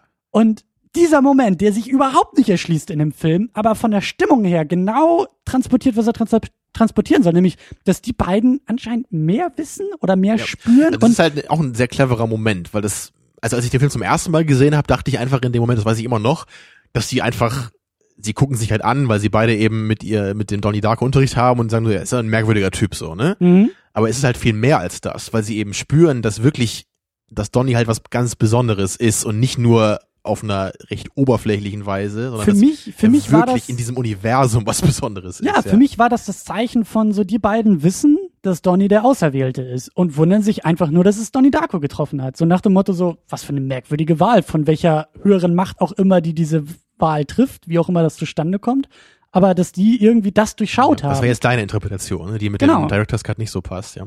Genau. Also bei dem, bei dem Director's Cut würde ich halt gerne noch mal ganz kurz so ein bisschen zweiteilen, weil es gibt halt einerseits natürlich die Ebene beim Director's Cut, dass halt, wie du sagst, es wird halt viel mehr erklärt, was halt hauptsächlich mit diesem Buch zusammenhängt, was er eben von Mrs. Äh, Sparrow bekommt. Seiten davon werden eingeblättert, äh, eingeblättert, ja, du weißt, was ich meine. Also Und, ich glaube äh, so grundsätzlich, das ist ja das, und mit diesen Theorien hatte ich mich ja auch beschäftigt, bevor ich den Director's Cut gesehen habe, durch eigene Nachforschung. Das war ja diese Idee, dass es entsteht ein Paralleluniversum durch diesen, durch diese Turbine und die hätte eigentlich Donny treffen müssen, aber er war ja nicht da. Und deshalb ist dieses Paralleluniversum entstanden. Ja, da haben wir natürlich das übliche Zeitparadoxon. Genau. Weil natürlich Donnie auch nur nicht da war, weil Frank ihn gewarnt hat, obwohl er ihn nie hätte warnen können, wenn und so weiter. Genau, genau. Ich glaube, das ist auch der erste Ja. und einzige Zeitreisefilm, bei dem du völlig d'accord bist und gar nicht sagst, oh, das ist aber alles unmöglich und komisch und blöd und Egal. Naja, es, was heißt der einzige? Der, der Also- einzige Film, bei dem du keine Servierten rausholen willst und Diagramme malen willst, oder? Das stimmt, ja. So, es, das ist halt auch, das ist auch wieder das Ding. Es fühlt sich halt in diesem Film absolut natürlich an, dass das Kernplot-Element ein Paradoxon ist. ähm, Das kann aber, gar nicht anders sein, glaube Genau, ich. aber, aber das gibt es. Und, und dieses, dieses Buch ähm, hat halt irgendwie ähm, ja diese, diese Grundstruktur dieser, dieser, dieser, dieses Paradoxons und ich glaube auch so die Regeln. Es gibt immer irgendwie diesen Auserwählten, der dieses, der diese Dimension irgendwie schließen kann und schließen muss. Und es gibt irgendwie immer diesen metallenen Gegenstand, der, glaube ich, so Genau, als, das Artefakt. das Artefakt, genau. Das, das eben durch, durch, genau, es muss irgendwie mit Metall, aus Metall, glaube ich, sein und es muss irgendwie durch Wasser, glaube ich, also durch Wasser wird ein Portal erzeugt, durch das das äh, Artefakt dann in die neue Dimension wandert, also während es sie erschafft, glaube ich. Mhm, Irgendwie so sowas, passiert ja. das, ne? Und dann gibt es eben, ich, ich weiß gar nicht mehr, wie das heißt mit diesem Auserwählten auf Englisch. Ich komme gerade auch nicht mehr auf das, wo ich den Film gestern gesehen habe. Ich weiß auch nicht mehr genau, wie das, wie das, wie, wie diese Person heißt. Also nennen wir ihn den Auserwählten wie Neo, keine Ahnung. Mhm. Und äh, außer ihm gibt es ja noch dann The Manipulated Dead und The Manipulated Living, Mhm. die eben beide besondere Rollen spielen für äh, diesen Weg des Auserwählten. Das klingt jetzt sehr matrixhaft, aber was auch immer. Und ich will nur noch sagen, so wer jetzt irgendwie zwischendurch geistig mal zehn Minuten abgeschaltet, wir sind immer noch bei Donnie Darko. Also wir Ja. kamen von Teenie-Komödien und tollen Schauspiel von Mutter und Vater hin zu dem Auserwählten, der irgendwie Paralleldimensionen schließt. Das ist immer Genau. noch, äh, ja. Und die, die beiden Toten sind ja dann eben äh, Gretchen und Frank. Und Frank will, will ihm ja helfen, ne, um, um alles wieder glatt zu bügeln, aus der Zukunft im Grunde. Mhm. Und äh, The Manipulated Living sind ja die Lehrer zum Beispiel oder auch die Eltern, wo es Mhm. am Anfang auch einen zum Beispiel einen sehr kleinen schönen Moment gibt, wo einfach nur die beiden Eltern von Donny auf der Couch äh, auf dem Bett, glaube ich, liegen und der Vater sagt nur irgendwie, erinnerst du dich noch an diesen einen Typ aus der Schule? Ja. Der ist damals gestorben. Es fühlte sich so an, als wäre er verurteilt gewesen von vornherein, so in Ja. diese Richtung. Und beide schauen nur so, so ein bisschen in die Leere, wo man auch wieder sieht, so da ist das Unterbewusstsein da, ne? Das, Ja. das, das, die sind the manipulated living. Ja, also ich, ich finde das sehr, sehr cool eigentlich. Aber eigentlich wollte ich das nochmal kurz ausklammern, weil ich bin halt absolut, ich verstehe, dass das halt ein Problem ist für viele Leute. Für mich ist es halt ein sehr kleines, wenn überhaupt, Problem. Aber ich, darüber kann ich halt diskutieren, das verstehe ich, warum das manche Leute nicht mögen. Ich mag halt trotzdem den Director's Cut jetzt wirklich im direkten Vergleich deutlich, deutlich lieber, weil diese 20 Minuten mehr, die er hat, die haben erstmal gar nichts mit diesem Buch zu tun. Ich meine, das Buch, das sind vielleicht 30 Sekunden mehr oder so, was das, was das den äh, Film länger macht. Aber diese ganzen kleinen Momente, die da noch dabei sind, wie das, was ich eben meinte, die beiden Eltern sitzen im Restaurant, viele Szenen sind ein bisschen anders, ein bisschen länger, es gibt noch ein bisschen mehr Dynamik mit der Lehrerin. Das finde ich alles einfach nur, ich empfinde das einfach nur als Bereicherung des Films noch. Was halt nicht heißt, dass der Film so nicht funktionieren würde in der Kinoversion. Aber wenn ich jetzt wirklich so den direkten Vergleich so vor Augen habe, wie ich es gerade habe, dann wirkt wirklich die Kinoversion ein bisschen überhastet auf mich, was ich eben glaube ich auch schon mal gesagt habe. Mhm. Man merkt, dass in jedem Moment, wo man was schneiden kann, es gemacht werden musste von von Kelly eben. Mhm. Also Das- im das Grunde genommen, du merkst, dass der Film, irgendjemand hat gesagt, der Film ist zu lang, der muss Genau. kürzer. Kelly Der wurde so getrimmt einfach. Genau, Der wurde runtergeschnitten. Ab, genau. Und das, das fängt halt an bei einfach, bei so ganz kleinen Momenten, wie Donny mit seinem Vater im Auto sitzt. Im Director's Cut sieht man erst ein paar Sekunden Stille, wie sie nebeneinander sitzen. Im Director's Cut geht sofort los, wie sie miteinander reden. Was jetzt nicht so schlimm ist, so, ne? Ja. Aber es geht dann eben weiter. Und gerade diese Szene, das ist mir wirklich als einziges aufgefallen, was mir nicht gefallen hatte jetzt in der Kinoversion, ist, ähm, als, als dieser Jim Cunning, Cunningham, ne, Patrick Swayze, da in der Schule diesen Vortrag hält, vor versammeltem Auditorium da, und dann so ein paar äh, Schüler interviewt werden, nach vorne geholt werden. Das ist sehr verhackstückt hier. Das ist im Director's Cut ist das ohne diese schnellen Schnitte. Da sieht man, der erste wird gefragt, sie haben ein kleine, kleines Gespräch, er wird nach vorne geholt, dann kommt der nächste. Und ich finde es einfach viel, viel besser, wenn es zwei, drei Minuten Zeit gibt, bevor Donny dann ans Mikrofon tritt. Das ist für mich eine viel größere Wirkung und man versteht auch viel, viel besser, warum Donny dann überhaupt als Mikrofon tritt, weil man Mhm. einfach weiß, was da gerade für Dialoge ausgetauscht wurden. Man kriegt noch ein viel besseres Bild von diesem Cunningham und von dem ganzen Quatsch, den er da erzählt, ne, von diesem bedeutungsschwangeren Fear- und Love-Gedöns, was natürlich bei weitem nicht ausreicht, um das Spektrum der menschlichen Gefühle irgendwie äh, festzumachen. Doch, doch, die Linie Mhm. hat's doch gezeigt. Genau, mach doch das X hier. Ja. Und das, also das war der einzige Moment, wo man wirklich, wo ich echt dachte, so, nee, also das, das ist wirklich deutlich, deutlich besser in Director's Cut. Sonst waren das einfach viele, viele Kleinigkeiten, wo ich immer, es ist so fast Nitpicking dann. Es ist halt schade, hier fehlt ein bisschen was, da fehlt ein bisschen was. Es funktioniert trotzdem alles. Und für Leute, denen der Film vielleicht ein bisschen zu langsam ist sonst, dann ist vielleicht die Kinoversion besser, weil die einfach, die hat ein flotteres Tempo dadurch. Aber für mich persönlich muss das gerade bei dem Film einfach nicht sein. So, ich bin gerne bereit, den atmen zu lassen. Und ich, ich will jeden einzelnen Moment gerne mit ein paar Sekunden am Anfang und ein paar Sekunden am, äh, am Ende länger sehen, so. Auch bei unwichtigeren Momenten, so. Also deswegen in, in der Hinsicht finde ich die, den Director's Cut auf jeden Fall besser. So, bei der Musik ist es halt die Frage so, wie hängt man jetzt an den Stücken, die man kennt aus der Originalversion? Wenn man jetzt halt ein Fan ist, der ersten Stunde sozusagen, man hat den Film 20 Mal gesehen, ne, wie dieser eine Typ auf dieser Dokumentation, die auch bei der, äh, bei der DVD dabei ist. Ne, da gibt es echt so einen Typ, der irgendwie 30, 40 Mal diese DVD im Schrank hat, weil er wahnsinnig ist anscheinend. Und unbedingt mal wie Richard Kelly auf die Wange küssen möchte da bei der Convention oder irgend so ein Quatsch. Ist ganz lustig. Also wenn man so jemand ist, kann ich verstehen, ne, oder kann, kann ich besonders gut verstehen, dass ein jedwede Änderung erstmal stört dabei. Weil es, es wirft einen halt erstmal raus. So, es, man macht irgendwas mit dem Film, den man als absolut perfekt empfindet. Und dann, dann nervt es dich einfach. Ja. So, ja, und das, das kann ich nachvollziehen. Ich persönlich empfinde das aber einfach nicht so, weil ich eben den Director's Cut eher als die normale Version empfunden habe, weil das mit der Sichtung habe ich den Film erst so richtig lieb gewonnen damals, ne? Und jetzt erst zum zweiten Mal überhaupt den Kino, den Kinocut gesehen. Deswegen habe ich da subjektiv jetzt keinerlei Probleme mit und ich finde, beide Versionen funktionieren dann mit der Musik gleich gut. So, auch wenn da viel geändert wurde, macht für mich da jetzt nicht signifikant was kaputt. So. Mhm. Aber natürlich kommen wir jetzt zu dem wichtigen Punkt. So. Und das ist natürlich schon was, wo ich einsehe, dass das für viele Leute ein großes Problem ist, eben diese Seiteneinblendungen. Und das, das Ding dabei ist halt schon, was ich auch sagen würde, es ist vielleicht ein bisschen, eine, eine bisschen plumpe Art und Weise, so die Informationen in den Film äh, einzubauen. Nur weil es dieses Buch vielleicht vorher schon auf der Internetseite gab, ist es vielleicht, so, man blendet es halt ein zwischendurch und man muss sogar im Grunde auf Pause drücken, um es überhaupt lesen zu können, weil es so schnell ist. Ich habe damit, ich habe damit zwei Probleme.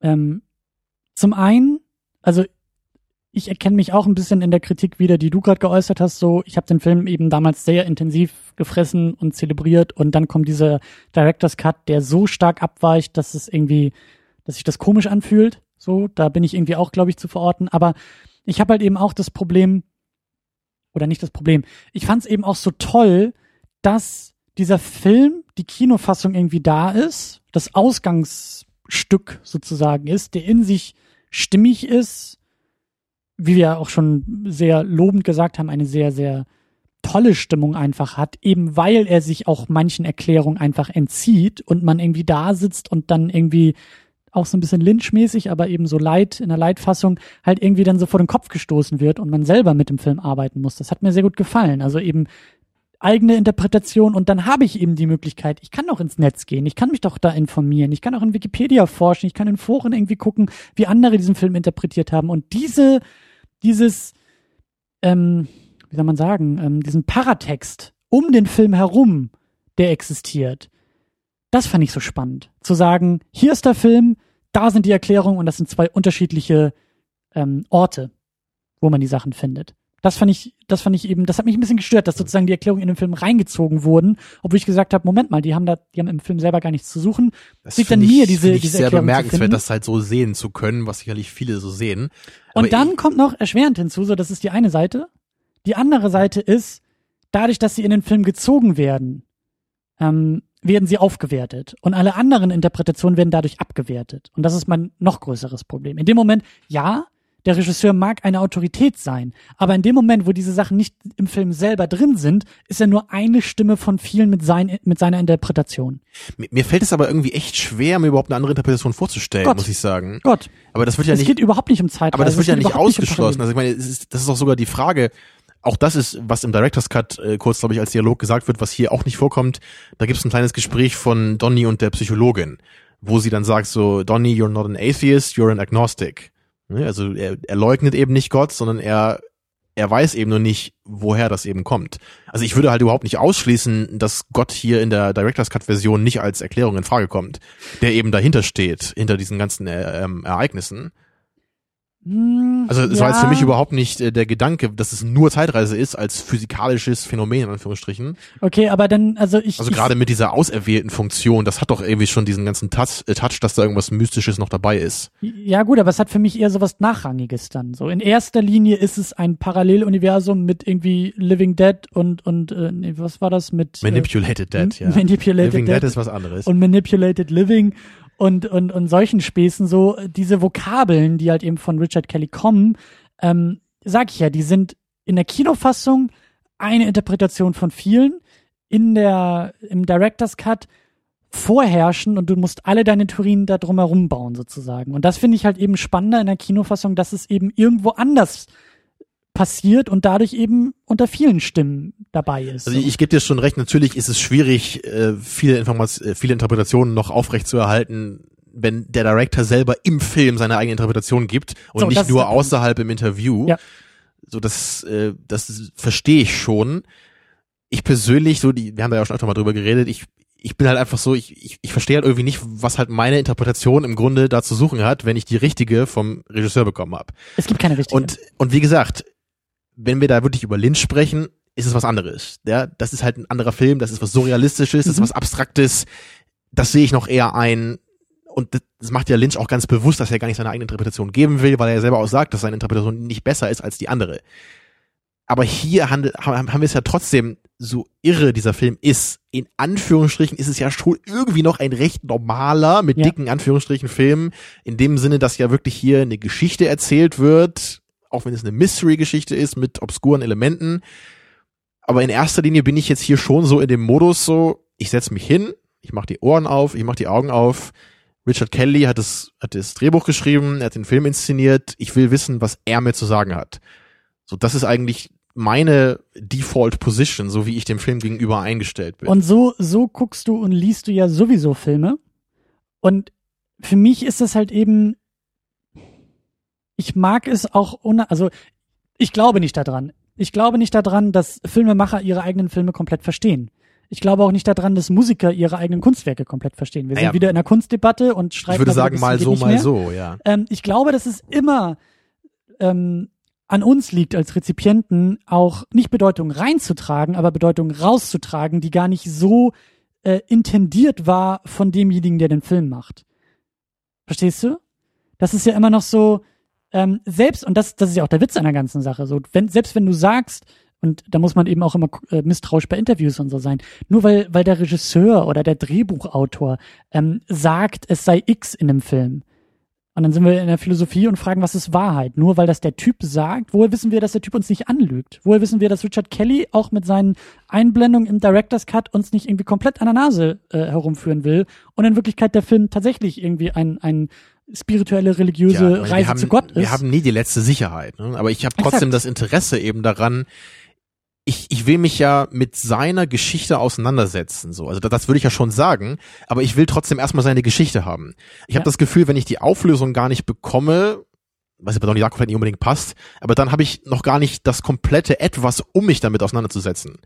Und ich brauche das ja- halt eben nicht. Ich brauche ich brauch den Regisseur, ich brauche die Filmemacher dann nicht mehr. Das ist es ja gerade. Sie haben 90 Minuten oder 120 Minuten Zeit, ihre These, ihre Vision uns zu präsentieren. Und danach sind sie in der gleichen, in, also in meinen Augen, in der gleichen Position wie wir, dann sind sie Rezipienten ihres eigenen Werkes. Und das ist es ja gerade. Der Regisseur kann zwar sagen, nein, das ist überhaupt kein, äh, weiß ich nicht, also gerade jetzt es geht überhaupt nicht um die Diffamierung der Frau. Und ich kann mich daneben stellen und sagen, natürlich geht es darum. Und unsere beiden Meinungen sind in meinen Augen dann gleichberechtigt. Nur weil der eine das Ding gemacht hat, heißt es ja noch lange nicht, dass er auch äh, hundertprozentig bewusst seiner selbst war, was er da fabriziert. Ich meine, klar, in gewisser Weise gebe ich dir recht. Das hat halt einfach mit meinem persönlichen Kunstverständnis zu tun, was wir halt auch schon mal hier diskutiert haben und jetzt Ja. nicht so weit aufmachen müssen. Nur ganz kurz dazu, es ist halt, für mich hört halt die Kunst im Grunde da auf, wo ich selber anfange zu interpretieren. Vermutlich würden das viele genau andersrum sagen, aber für mich ist es genau das. Weil für mich ist, für mich ist Donnie Darko Kunst als Film in der Hinsicht, dass ich versuche, mich mit dem auseinanderzusetzen, was der Autor für mich geschaffen hat. Das interessiert mich in erster Linie. Und wenn ich jetzt irgendwie davon weggehen würde, ist das ja nicht per se irgendwie schlecht oder falsch, aber das wäre für mich jetzt erstmal was ganz anderes, als einfach nur dieses Kunstwerk auf mich wirken zu lassen. Oder zu versuchen, die Intention des Autors mir zu erschließen und dann mit dieser Intention oder der Umsetzung umzugehen. Also wenn mich zum Beispiel jetzt, wenn ich jetzt Donnie Darko unglaublich toll finden würde, weil der mich irgendwie an Halloween erinnert, weil die am Ende so eine Party feiern, also an, nicht an den Film, sondern an äh, einfach an dieses Gefühl von Halloween, ja, mir fällt gar nichts anderes ein. Dann hätte das für mich irgendwie nichts mit diesem Film zu tun, weil es darum irgendwie nicht geht. Das könnte halt trotzdem eine subjektive Emotion sein, die der Film zufälligerweise in Anführungsstrichen in mir auslöst. Aber ich fänd's halt irgendwie komisch, den Film dafür zu loben, weil das im Grunde nichts mit dem Film zu tun hat, sondern nur mit mir selber. So würde ich das sehen. Mhm. Und wenn mir halt Richard Kelly mit diesem Director's Cut genau sagt, auch wenn wir natürlich nicht wissen, ob es stimmt, aber ich gehe mal davon aus, dass es wohl stimmt, was er mit diesem Film eben sagen wollte, wie er sich diese Geschichte vorgestellt hat, dann finde ich das einfach sehr interessant und das gefällt mir besser, als wenn ich mir das selber überlegen muss. Ich überlege es mir auch gerne selber, wenn es nicht anders geht, aber ich würde das, glaube ich, selten der in Anführungsstrichen richtigen Lösung des Autors vorziehen. Mm, Ich habe, ich habe, ähm, ich habe jetzt die beiden Tage, ich habe das auch, ich habe das glaube ich auch bei Twitter und bei Facebook irgendwie geteilt, ähm, ähm, wo wir schon irgendwie auch beim Thema Schleichwerbung für andere Podcasts sind. Es gibt einen wunderschönen Podcast, der heißt WTF Podcast. Ähm, What the fuck ist ein Interview-Podcast, ein amerikanischer und ähm, der Moderator Mark Maron hatte jetzt vor kurzem zwei, äh, äh, gesp- also einzelne Gespräche mit Regisseuren, mit Richard Linklater und mit Paul Thomas Anderson. Okay. Und die Diskussion mit Paul Thomas Anderson, die ich dann eben auch ein bisschen äh, hier Twitter und Facebook geteilt habe, hat mir sehr gut gefallen, weil die Art und Weise, wie die beiden über die Filme gesprochen haben, war relativ stark auf Augenhöhe. Mark Maron hat auch oft gefragt, was hast du dir dabei gedacht? Was war deine Intention? Also natürlich wollte er wissen, was sich der Regisseur gedacht hat. Aber ganz oft haben die beiden eben auch, ähm, also hat Mark Maron auch seine Interpretation und wie er den Film verstanden hat, ähm, dargebracht. Um welchen Film ging es denn da? Ja, um alle. Also es ging hauptsächlich um diesen neuen Inherent Vice. Okay, Der, ja, ich, von habe ich von gehört, ja. Also mit Linklater hat er natürlich viel über Boyhood auch gesprochen, aber auch Mhm. über ältere Days and Confused und hat natürlich dann auch manchmal gefragt, so wie, wie kam das zustande und wann hast du den geschrieben und wann hast du den gemacht und so. Aber ähm, also bei, bei Paul Thomas Anderson hat er auch über The Master, über, ich glaube, Magnolia, Boogie Nights, ganz kurz nur über hier diesen Punch Drunk Love. Und ähm, das war eben das Schöne, also die, deswegen ist dieses Gespräch auch so schön, weil wenn der Moderator sozusagen sagt, so ja, dein Film ist, also der Film war über X und der Filmemacher sagt, nee, der Film war eigentlich über Y und der Moderator ist irritiert davon, dann ist das gut. Verstehst du? Dann ist das, das, das ist für mich, das ist für mich Film, das ist für mich auch Film rezipieren. Unterschiedliche Meinungen haben, unterschiedliche Perspektiven haben, die alle nicht irgendwie richtiger oder falscher als die andere sind und darüber zu diskutieren und auch eben zu fragen, ich kann fragen, was hast du dir dabei gedacht, als du den Film gemacht hast, aber ich kann genauso gut fragen, was hast du dir dabei gedacht, als du den Film gesehen hast. Und beides ist für mich gleichwertig. Es ist nicht, Ich, ich verstehe das schon, ne? aber für mich ist, glaube ich, einfach der Diskussionsbedarf, der ist eher an einem anderen Punkt. Ich will lieber, ich will mich eigentlich da, darüber einig sein, was der Film soll im Grunde, was er sagen will, und dann will ich mich darüber unterhalten, ob ich das teile oder anders sehe. wie erfolgreich So- er das schafft, was er will. Genau, so das finde ich, glaube ich, eher spannend. Ich, ich finde es eher ein bisschen frustrierend, wenn wir gar nicht in Anführungsstrichen darüber hinauskommen und erstmal darauf zu einigen, was ist da eigentlich. Ne, so Okay, könnte man es auch sagen. Okay. Und es ist also, ich, ich, ich weiß, dass ich da auch in der extremen Minderheit bin. Ne? Ich habe das ja mit, schon öfter mit Leuten diskutiert, auch online, und ich weiß halt, dass die meisten Leute das eher so sehen wie du. So, dass die meisten Leute das gerade interessant finden, wenn es Lehren gibt, inhaltlich, also Lehren, ja, im, im Plural. vielleicht lieber, vielleicht Leer, lieber Leer, Lehre. Leerstellen. meinst Leerstellen, du? das ist gut, genau. Okay. Ne? Dass die Leute das eben mögen, dass sie das selber ausfüllen können. Und bei Lynch kann ich es verstehen, wie schon gesagt, aber meistens bin ich einfach in dem Modus, dass ich das irgendwie ein bisschen frustrierend finde einfach. Mhm. Und ich und ich, ich kann bei mir selber einfach nur feststellen, dass ich Filme einfach lieber mag, wenn ich das Gefühl habe, sie verstanden zu haben. Was wir auch nächste Woche bei den Filmen dann interessant besprechen können. Ja. Aber das ist so, ich, ich, ich weiß auch gerade bei Donnie Darko einfach, ich mochte den Film einfach noch viel lieber, seit ich den Director's Cut gesehen habe. Ich fand einfach diese Erklärung, die mir Kelly gibt, in Bezug auf seine Fragen, die er mit dem Film aufgeworfen hat, fand ich einfach noch, noch viel, viel besser. Schöne Steigerung. Als nur die coolen Fragen zu haben, mit der recht vagen äh, Auflösung, wo ich selber noch mehr reinlegen musste. Danach hatte ich das Gefühl, so, hey, jetzt habe ich die ganze komplette Geschichte und ich fand eben gerade auch diese Vokabeln wie Manipulated Dead, Manipulated Living, The Receiver heißt es übrigens, glaube ich, ne, der Mhm. Auserwählte. Jetzt fällt es mir gerade wieder ein, wo ich die alle sage. Das, das finde ich irgendwie total cool. Aber auch dieses, dieses Buch, was er dann bekommt von dieser Frau und wir erleben dann mit, wie er im Film selber auch immer mehr aus diesem Buch irgendwie versteht. Das ist für mich irgendwie eine Bereicherung dieser ganzen Geschichte. Und erst dann kann ich ja auch diese ganzen Momente auch anders sehen, ne? Dann, wenn die beiden Lehrer sich unterhalten über Donny, dann verstehe ich ja erst so, wie das gedacht war. Und das ist für mich, ich will da nicht meine eigene Interpretation reinlegen müssen. So, das interessiert mich wirklich überhaupt nicht. Mhm. Auch wenn es vielleicht irgendwie komisch klingt, aber meine eigene Interpretation interessiert mich nicht. Ich will die des Autors sehen und ich will dann gerne meine eigene Meinung dazu haben. Natürlich, ich will den Film auf mich wirken lassen. Ich will ihn selber empfinden. Ich will ihn selber bewerten, so einordnen. Aber ich, ich will ihn nicht für mich selber verstehen müssen. Eigentlich war genau diese Diskussion ähm,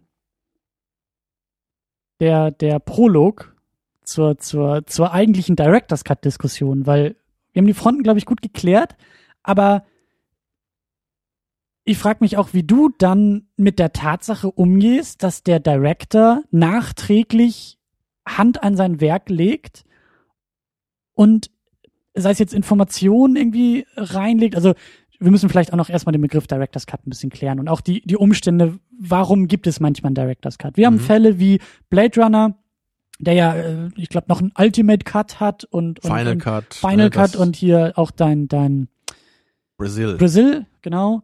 Also Ja, ja, neun verschiedene Cuts oder so, glaube ich. Ja, Ja, da hat und- jeder und- mal rumgeschnitten. Ich, ich glaube, bei beiden Filmen war es denn, war es vor allen Dingen das Filmstudio, was öfter irgendwie ähm, gesagt hat, so, nee, so geht's nicht und da muss was geändert werden und dann hat man irgendwie doch noch nachträglich die Möglichkeit sozusagen, also Director's Cut im Sinne von der Filmemacher kann tatsächlich den Film, den er ursprünglich mal machen wollte, ähm, rekonstruieren.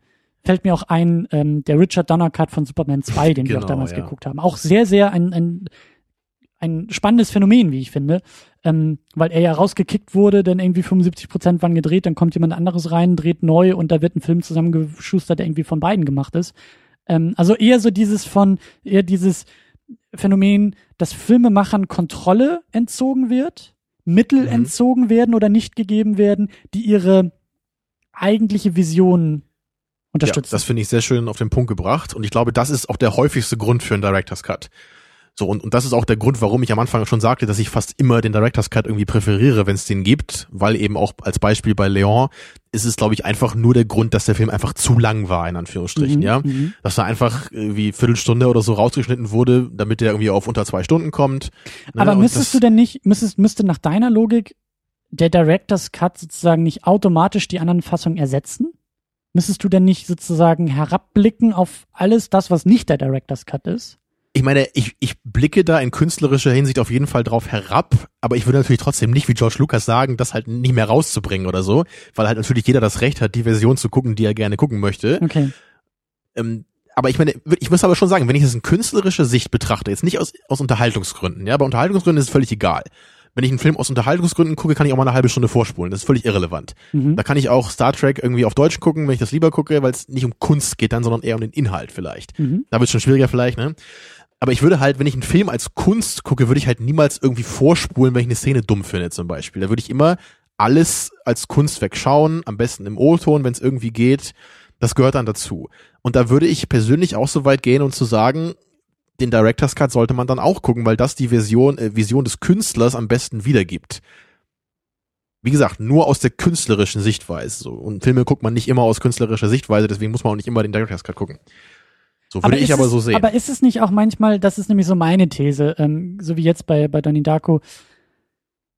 Und ich kann, ich kann das, glaube ich, eben begründen, indem ich sage, so der, der, der Künstler, der Urheber, der, der, der, wie soll man sagen, äh, in dieser Kausalkette, so der Ursprung des Werkes ist keine höhere Autorität. Deshalb kann ich eben auch sagen, okay, es gibt zwar den Director's Cut daneben, aber auf den kann ich eher herabblicken, weil ich sage, das Werk, dann gucke ich nur auf das Werk, nicht mehr auf den Kontext, sondern habe dann Variante A, Kinofassung, Variante B, Director's Cut. Und ich sage, A ist deutlich besser, weil also er das, sich anders ich interpretieren meine, das mit lässt. Donnie und so Darko finde ich halt auch echt schwierig. Lass uns mal kurz noch bei anderen Filmen bleiben, glaube ich, um das, um da drauf hinzuarbeiten. So, also, wie gesagt, also bei, bei Filmen wie Blade Runner und Brazil, da ist, glaube ich, auch die absolut überwiegende Mehrheit einfach mit dem Di- Director's Cut halt zufriedener als mit der normalen Version.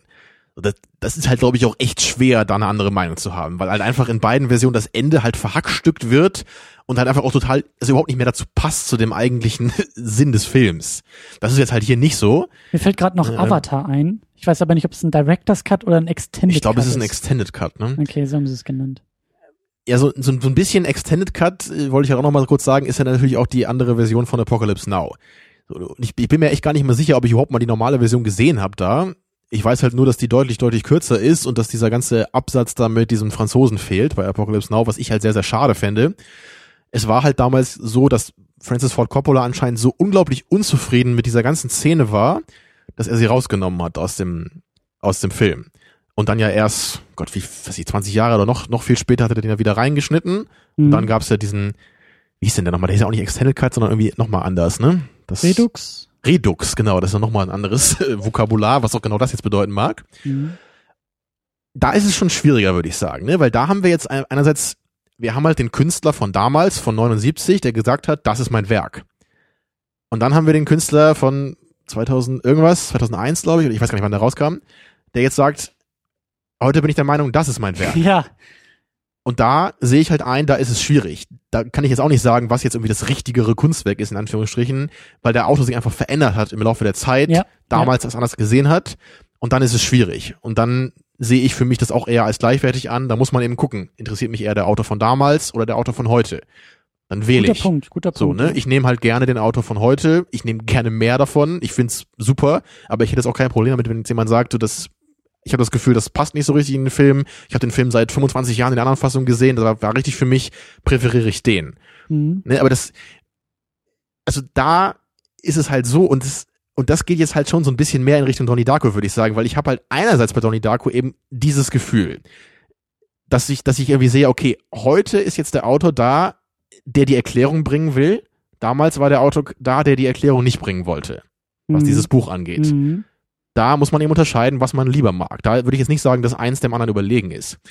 Aber in anderer Hinsicht würde ich halt schon sagen, beim Director's Cut damals wollte der Autor genau wie heute viele von diesen kleinen anderen Momenten mit reinschneiden, wie bei Leon auch, was einfach nur aus Zeitgründen vom Studio nicht erlaubt wurde. Das heißt, wir haben diese Mischung. Wir haben, wir Eben. haben die Mischung Und das des, macht's halt sehr, sehr schwierig. der Produktionsbedingungen. Aber ja, ja, Also ich meine, du, in, in der ersten Hinsicht, ich, ich würde es halt sehr, sehr schade finden, wenn ich jetzt immer nur den normalen Cut schaue, wenn diese ganzen schönen kleinen Szenen jetzt immer so kürzer sind. weißt du, aber Fände ich sehr, sehr schade. ich glaube, ich glaube, mein Problem, was ich auch damit habe, ist zum einen auf so einer gewissen, also vielleicht jetzt ist Donnie Darko ein gutes Beispiel, vielleicht aber auch nicht nur. Es ist, äh, das geht in die Richtung auch von George Lucas. Es ist auch in gewisser Weise diese Dreistigkeit, die sich der Autor rausnimmt, ein Werk nachträglich zu bearbeiten und damit Mhm. in irgendeiner Form ein Statement zu setzen. Ähm, Es, es wird so halt- korrigiert. Genau, in was für mich halt Anführungsstrichen, sich, sich auch so ein bisschen anhört wie, hey, hier ist diese Sache, die fandest du richtig gut, aber eigentlich ist die gar nicht so gut. Ich mache sie jetzt erst richtig gut. ne? Ich glaube, das ist auch der Unterschied so zu Apocalypse Now, würde ich auch sagen, weil ich habe nicht das Gefühl, dass irgendwie der, der Redux-Cut jetzt überlegener sein soll als der normale Cut da. Das ist einfach die lange Version für Fans des Films, die die ausführliche Variante wahrscheinlich zu schätzen wissen. Aber das ist halt nicht, es ist nicht so nach dem Motto so 2.0 mäßig, das andere ist jetzt obsolet. Und da gebe ich dir schon recht, das kriegt man bei Donnie Darko wahrscheinlich eher, wenn halt Musik ausgetauscht Genau, wird mit dem, genau. mit dem Anspruch, das sollte halt eigentlich nicht so sein.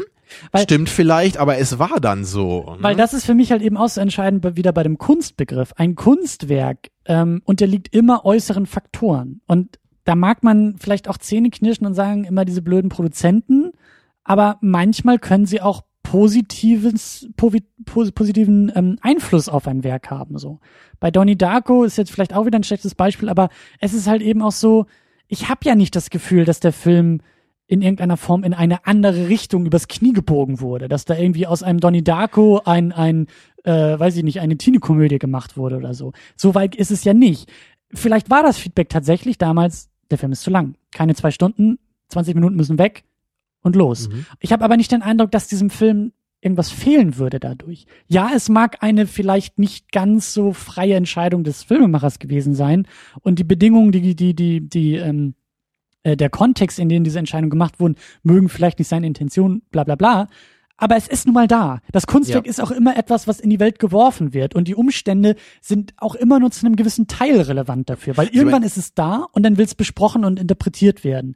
Und sie in diesen Prozess einzugreifen, auch in diesen kulturellen Prozess einzugreifen, das ist ja das Problem auch bei George Lucas, wo wir immer wieder schimpfen und sagen, mach deine Special Editions, wie du willst. Äh, genauso wie ähm, Coppola ja wahrscheinlich auch bei, bei Apocalypse Now nicht anfängt und altes Filmmaterial irgendwie zu zerstören und zu sagen, das ist jetzt aber die Version, die jeder äh, Ja. ne, rezipieren muss. Genau. So, und das ist halt eben, trotzdem Mhm. ist, ist, ist für mich oft so ein Director's Cut, die sind selten so dreist wie Lucas, aber oft durch die Existenz eines Director's Cuts wird in meinen Augen eben von einer Autorität, die meint eine Autorität zu sein, in diesen kulturellen Prozess eingegriffen, bei dem ich aber sage, du bist nur eine Stimme von vielen. Du hast ein Privileg und dein Privileg überspannst du jetzt in meinen Augen, weil du jetzt eingreifst und sagst, nee, hier ist die richtige Variante.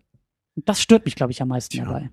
Aber im Grunde ist es ja erstmal immer nur besser, wenn es eine neue Variante gibt, solange man beide ähm, zur äh, Auswahl hat. Ne? Das auf jeden Fall. Ja, und es, Also ich fange richtig an, hier die, die, die Heugabeln zu spitzen, Klar. wenn, ne, wenn Das- das gesagt geht wird, so, halt- das schmeißen wir weg. das geht halt in keine Richtung. Weder den Director's Cut verbieten noch den normalen Cut verbieten, Bestes- ist halt dämlich. Ja. Best, bestes Beispiel ist eben auch, und ich muss es wieder erwähnen, ich stecke ja mitten in der Masterarbeit zu den Superman-Filmen, ähm, ist tatsächlich Superman 2.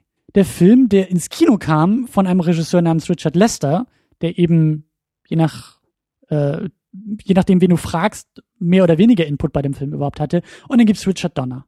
Das sind zwei verschiedene Regisseure und es gibt eben zwei verschiedene Schnittfassungen ihrer Filme, wo ich sage, Donner ist zwar derjenige, der damals das meiste gedreht hat und eigentlich auch der bessere Regisseur in meinen Augen ist, aber ich würde niemals ankommen und sagen, seine Version ersetzt die Kinoversion. Sondern ich finde es eben gerade spannend, als auch als Zeitdokument zu sagen, da gab es diese, dieses merkwürdige Produktionsverhältnis und das ist halt sozusagen in die Geschichte eingegangen durch diese zwei Schnittfassungen. Und wenn du halt anfängst, irgendwie Geschichts Geschichtsrevision zu betreiben, indem du irgendwelche Fassungen zerstörst oder irgendwie, ne, da habe ich mein Problem mit. Ja. Ich wollte es auch nochmal betonen, ich, gerade wenn du sagst, der ursprüngliche Donnie Darko-Film fühlt sich natürlich auch komplett an und es fühlt sich nicht so an, als würde was fehlen. Das stimmt natürlich. Allerdings, wenn man jetzt den Director's Cut guckt, dann fühlt es sich im Vergleich für mich zumindest schon so an, als würde was fehlen. Aber dieses Gefühl kommt natürlich erst dadurch, dass ich jetzt gerade den Director's Cut gesehen habe. Ja. Und das, das ist, das ist deswegen eine sehr persönliche Sache. Aber für mich ist es halt deswegen eher nicht, die normale Version ist schlechter als der Director's Cut, sondern für mich ist der Director's Cut einfach in der Hinsicht einfach besser als das Original. Es ist im Grunde für mich ein, eine Art Wunder, ja, dass etwas noch Schöneres aus dem Film gemacht werden konnte damit. Und ich, ich meine, ich bin selber auch gar nicht so sicher, was ich jetzt irgendwie von diesen, diesen Seiten halte, die da eingeblendet werden im Film einerseits finde ich die Informationen, die die Seiten geben, sehr, sehr cool. Für mich bereichert das den ganzen Plot, wenn ich verstehe, was das alles sollte. Ich finde das Vokabular cool, was, was sich Kelly da ja. ausgedacht hat. Ich, ich mag das alles. Die ganzen Implikationen, die dadurch erst kommen in vielen Szenen, gefallen mir. Ja. Wie das allerdings im Director's Cut gemacht ist, ist vielleicht ein bisschen problematisch. Und es, es gibt halt auch neben diesen Einblendungen von diesen Seiten so gewisse Effekte, die ein bisschen rausfallen aus dem Film. Es wird zum Beispiel mehrmals auch so ein, äh, so ein Auge noch gezeigt, so im Close-up. Und, und dann im Hintergrund sieht man noch so wie so, so, so, so Schrift irgendwie noch abgespielt wird, so hinter dem Auge und so. Es sieht ein bisschen merkwürdig aus, so, so ein bisschen computerfuturistisch mäßig. Mhm. Da würde ich auch sagen, das, das fällt irgendwie ein bisschen raus, so aus dem Gesamtwerk. Das haben wir jetzt halt hier nicht gehabt, das finde ich halt auf jeden Fall stimmiger dadurch deswegen bin ich da auch so ein bisschen zwiegespalten, aber aufgrund der einfach dieser, dieser ganzen schönen Momente, die dazu kamen, präferiere ich auf jeden Fall den Director's Cut. Und ich will einfach auch die Informationen haben, die in diesem Buch stehen. Ich würde sie vielleicht nicht so gerne auf diese Weise haben, dass ich wirklich kurz den DVD-Player anhalten muss, weil ich das gar nicht so schnell lesen kann. Aber Wie wäre es denn, wenn das Buch in gedruckter Fassung der DVD beiliegt? Das habe ich eben auch schon gedacht, ne? Ob, ob das irgendwie auch. Schön zum Schmökern nach dem Film. Ja. Die, die Frage ist halt echt, ob das überhaupt einen Unterschied machen würde, so in inhaltlicher Hinsicht. Ne? Wenn der Autor das Buch beilegt, ist es wirklich was anderes, als wenn der Autor das Buch reinschneidet. Äh, irgendwie schon, oder? So, so ein bisschen schon, so von der Autorität dieses Buches. Ja. Man muss ja nicht reingucken im Grunde, ne, sonst, aber beim Film ist es halt schwer wegzugucken, wenn es mittendrin äh, drin ist. Und das ist halt auch so ein Ding, da, da fällt mir auch gerade ein, so dass ich habe halt auch ein ein Problem in einem anderen Director's Cut, eben bei Blade Runner, wo ich wo ich wirklich auch mal mit mir selber am Hadern bin. So, weil ich, wie, mhm. wie ich eben schon sagte, der Director's Cut von Blade Runner ist einfach besser als die, als die Kinofassung, weil dieses furchtbare Voice-Over nicht da ist und das Ende einfach besser ist. Mhm. Das ist halt zwei Punkte, die enorm wichtig sind in dem Film auch. Es gibt aber halt diesen, diese dritte Änderung mit diesem Einhorn, was wir damals auch besprochen haben, als wir den Film geschaut ja, haben. Ne? Ja, ja. Das ist halt diese Implikation, dass Deckard möglicherweise ein Replikant ist, was man in der Kinofassung überhaupt nicht hat, weil dieser Shot mit diesem Einhorn halt fehlt. Da sieht man, glaube ich, nur, wie dieses äh, Origami-Einhorn dahingestellt wird am Ende des Films. Aber es ist da einfach nur ein Tier von vielen. Ja. Aber sobald diese ganz kurze Traumsequenz von ihm da kommt, dass er dieses Einhorn sich einbildet, also die Assoziation ist halt schon sehr nahe, dass das eben sagen soll, hey, dieser andere Typ weiß, wovon du träumst, das heißt, du bist ein Replikant. Und das, das Problem dabei ist jetzt einfach wirklich, ich finde diese Sichtweise sehr problematisch für den Film und ich finde das durchaus sch sch äh, schlecht oder schwach zumindest. Ich will eigentlich nicht, ich persönlich, dass Deckard ein Replikant ist, weil ich der Meinung bin, dass viele Szenen, so gerade was so diese Romanze zwischen den beiden angeht, dann nicht mehr so gut funktionieren würden. Was so dieses Dominanzverhältnis auch angeht zwischen den beiden, so gefällt mir eigentlich nicht. Ja, ja, ja. Aber dennoch ist es halt jetzt die Version des Künstlers. Und da habe ich jetzt selber auch immer ein Problem mit, was ich damit mache. Weil ich einerseits natürlich mich dafür interessiere, wie ich schon gesagt habe, was der Künstler mir sagen will. Das heißt, ich will eigentlich lieber den Director's Cut, weil der so ist, wie er den damals machen wollte, in vielerlei Hinsicht. Dann geht's aber auch diese Einhornsache. Und da weiß ich nicht, ist das jetzt der Künstler von früher wirklich noch? Oder ist es der Künstler von heute? Und außerdem sind Filme natürlich trotzdem, auch wenn es so Writer-Director-Filme sind, wie Donnie Darko, sind sie natürlich immer noch kollaborativ in letzter Hinsicht. Deswegen natürlich auch äh, George Lucas da noch ein anderer Vorwurf gemacht werden muss, dass er halt immer bei den Filmen mit rumfuscht, die er nicht mal selber directed hat, ne? wie bei ja. Episode 5 und 6. Ja.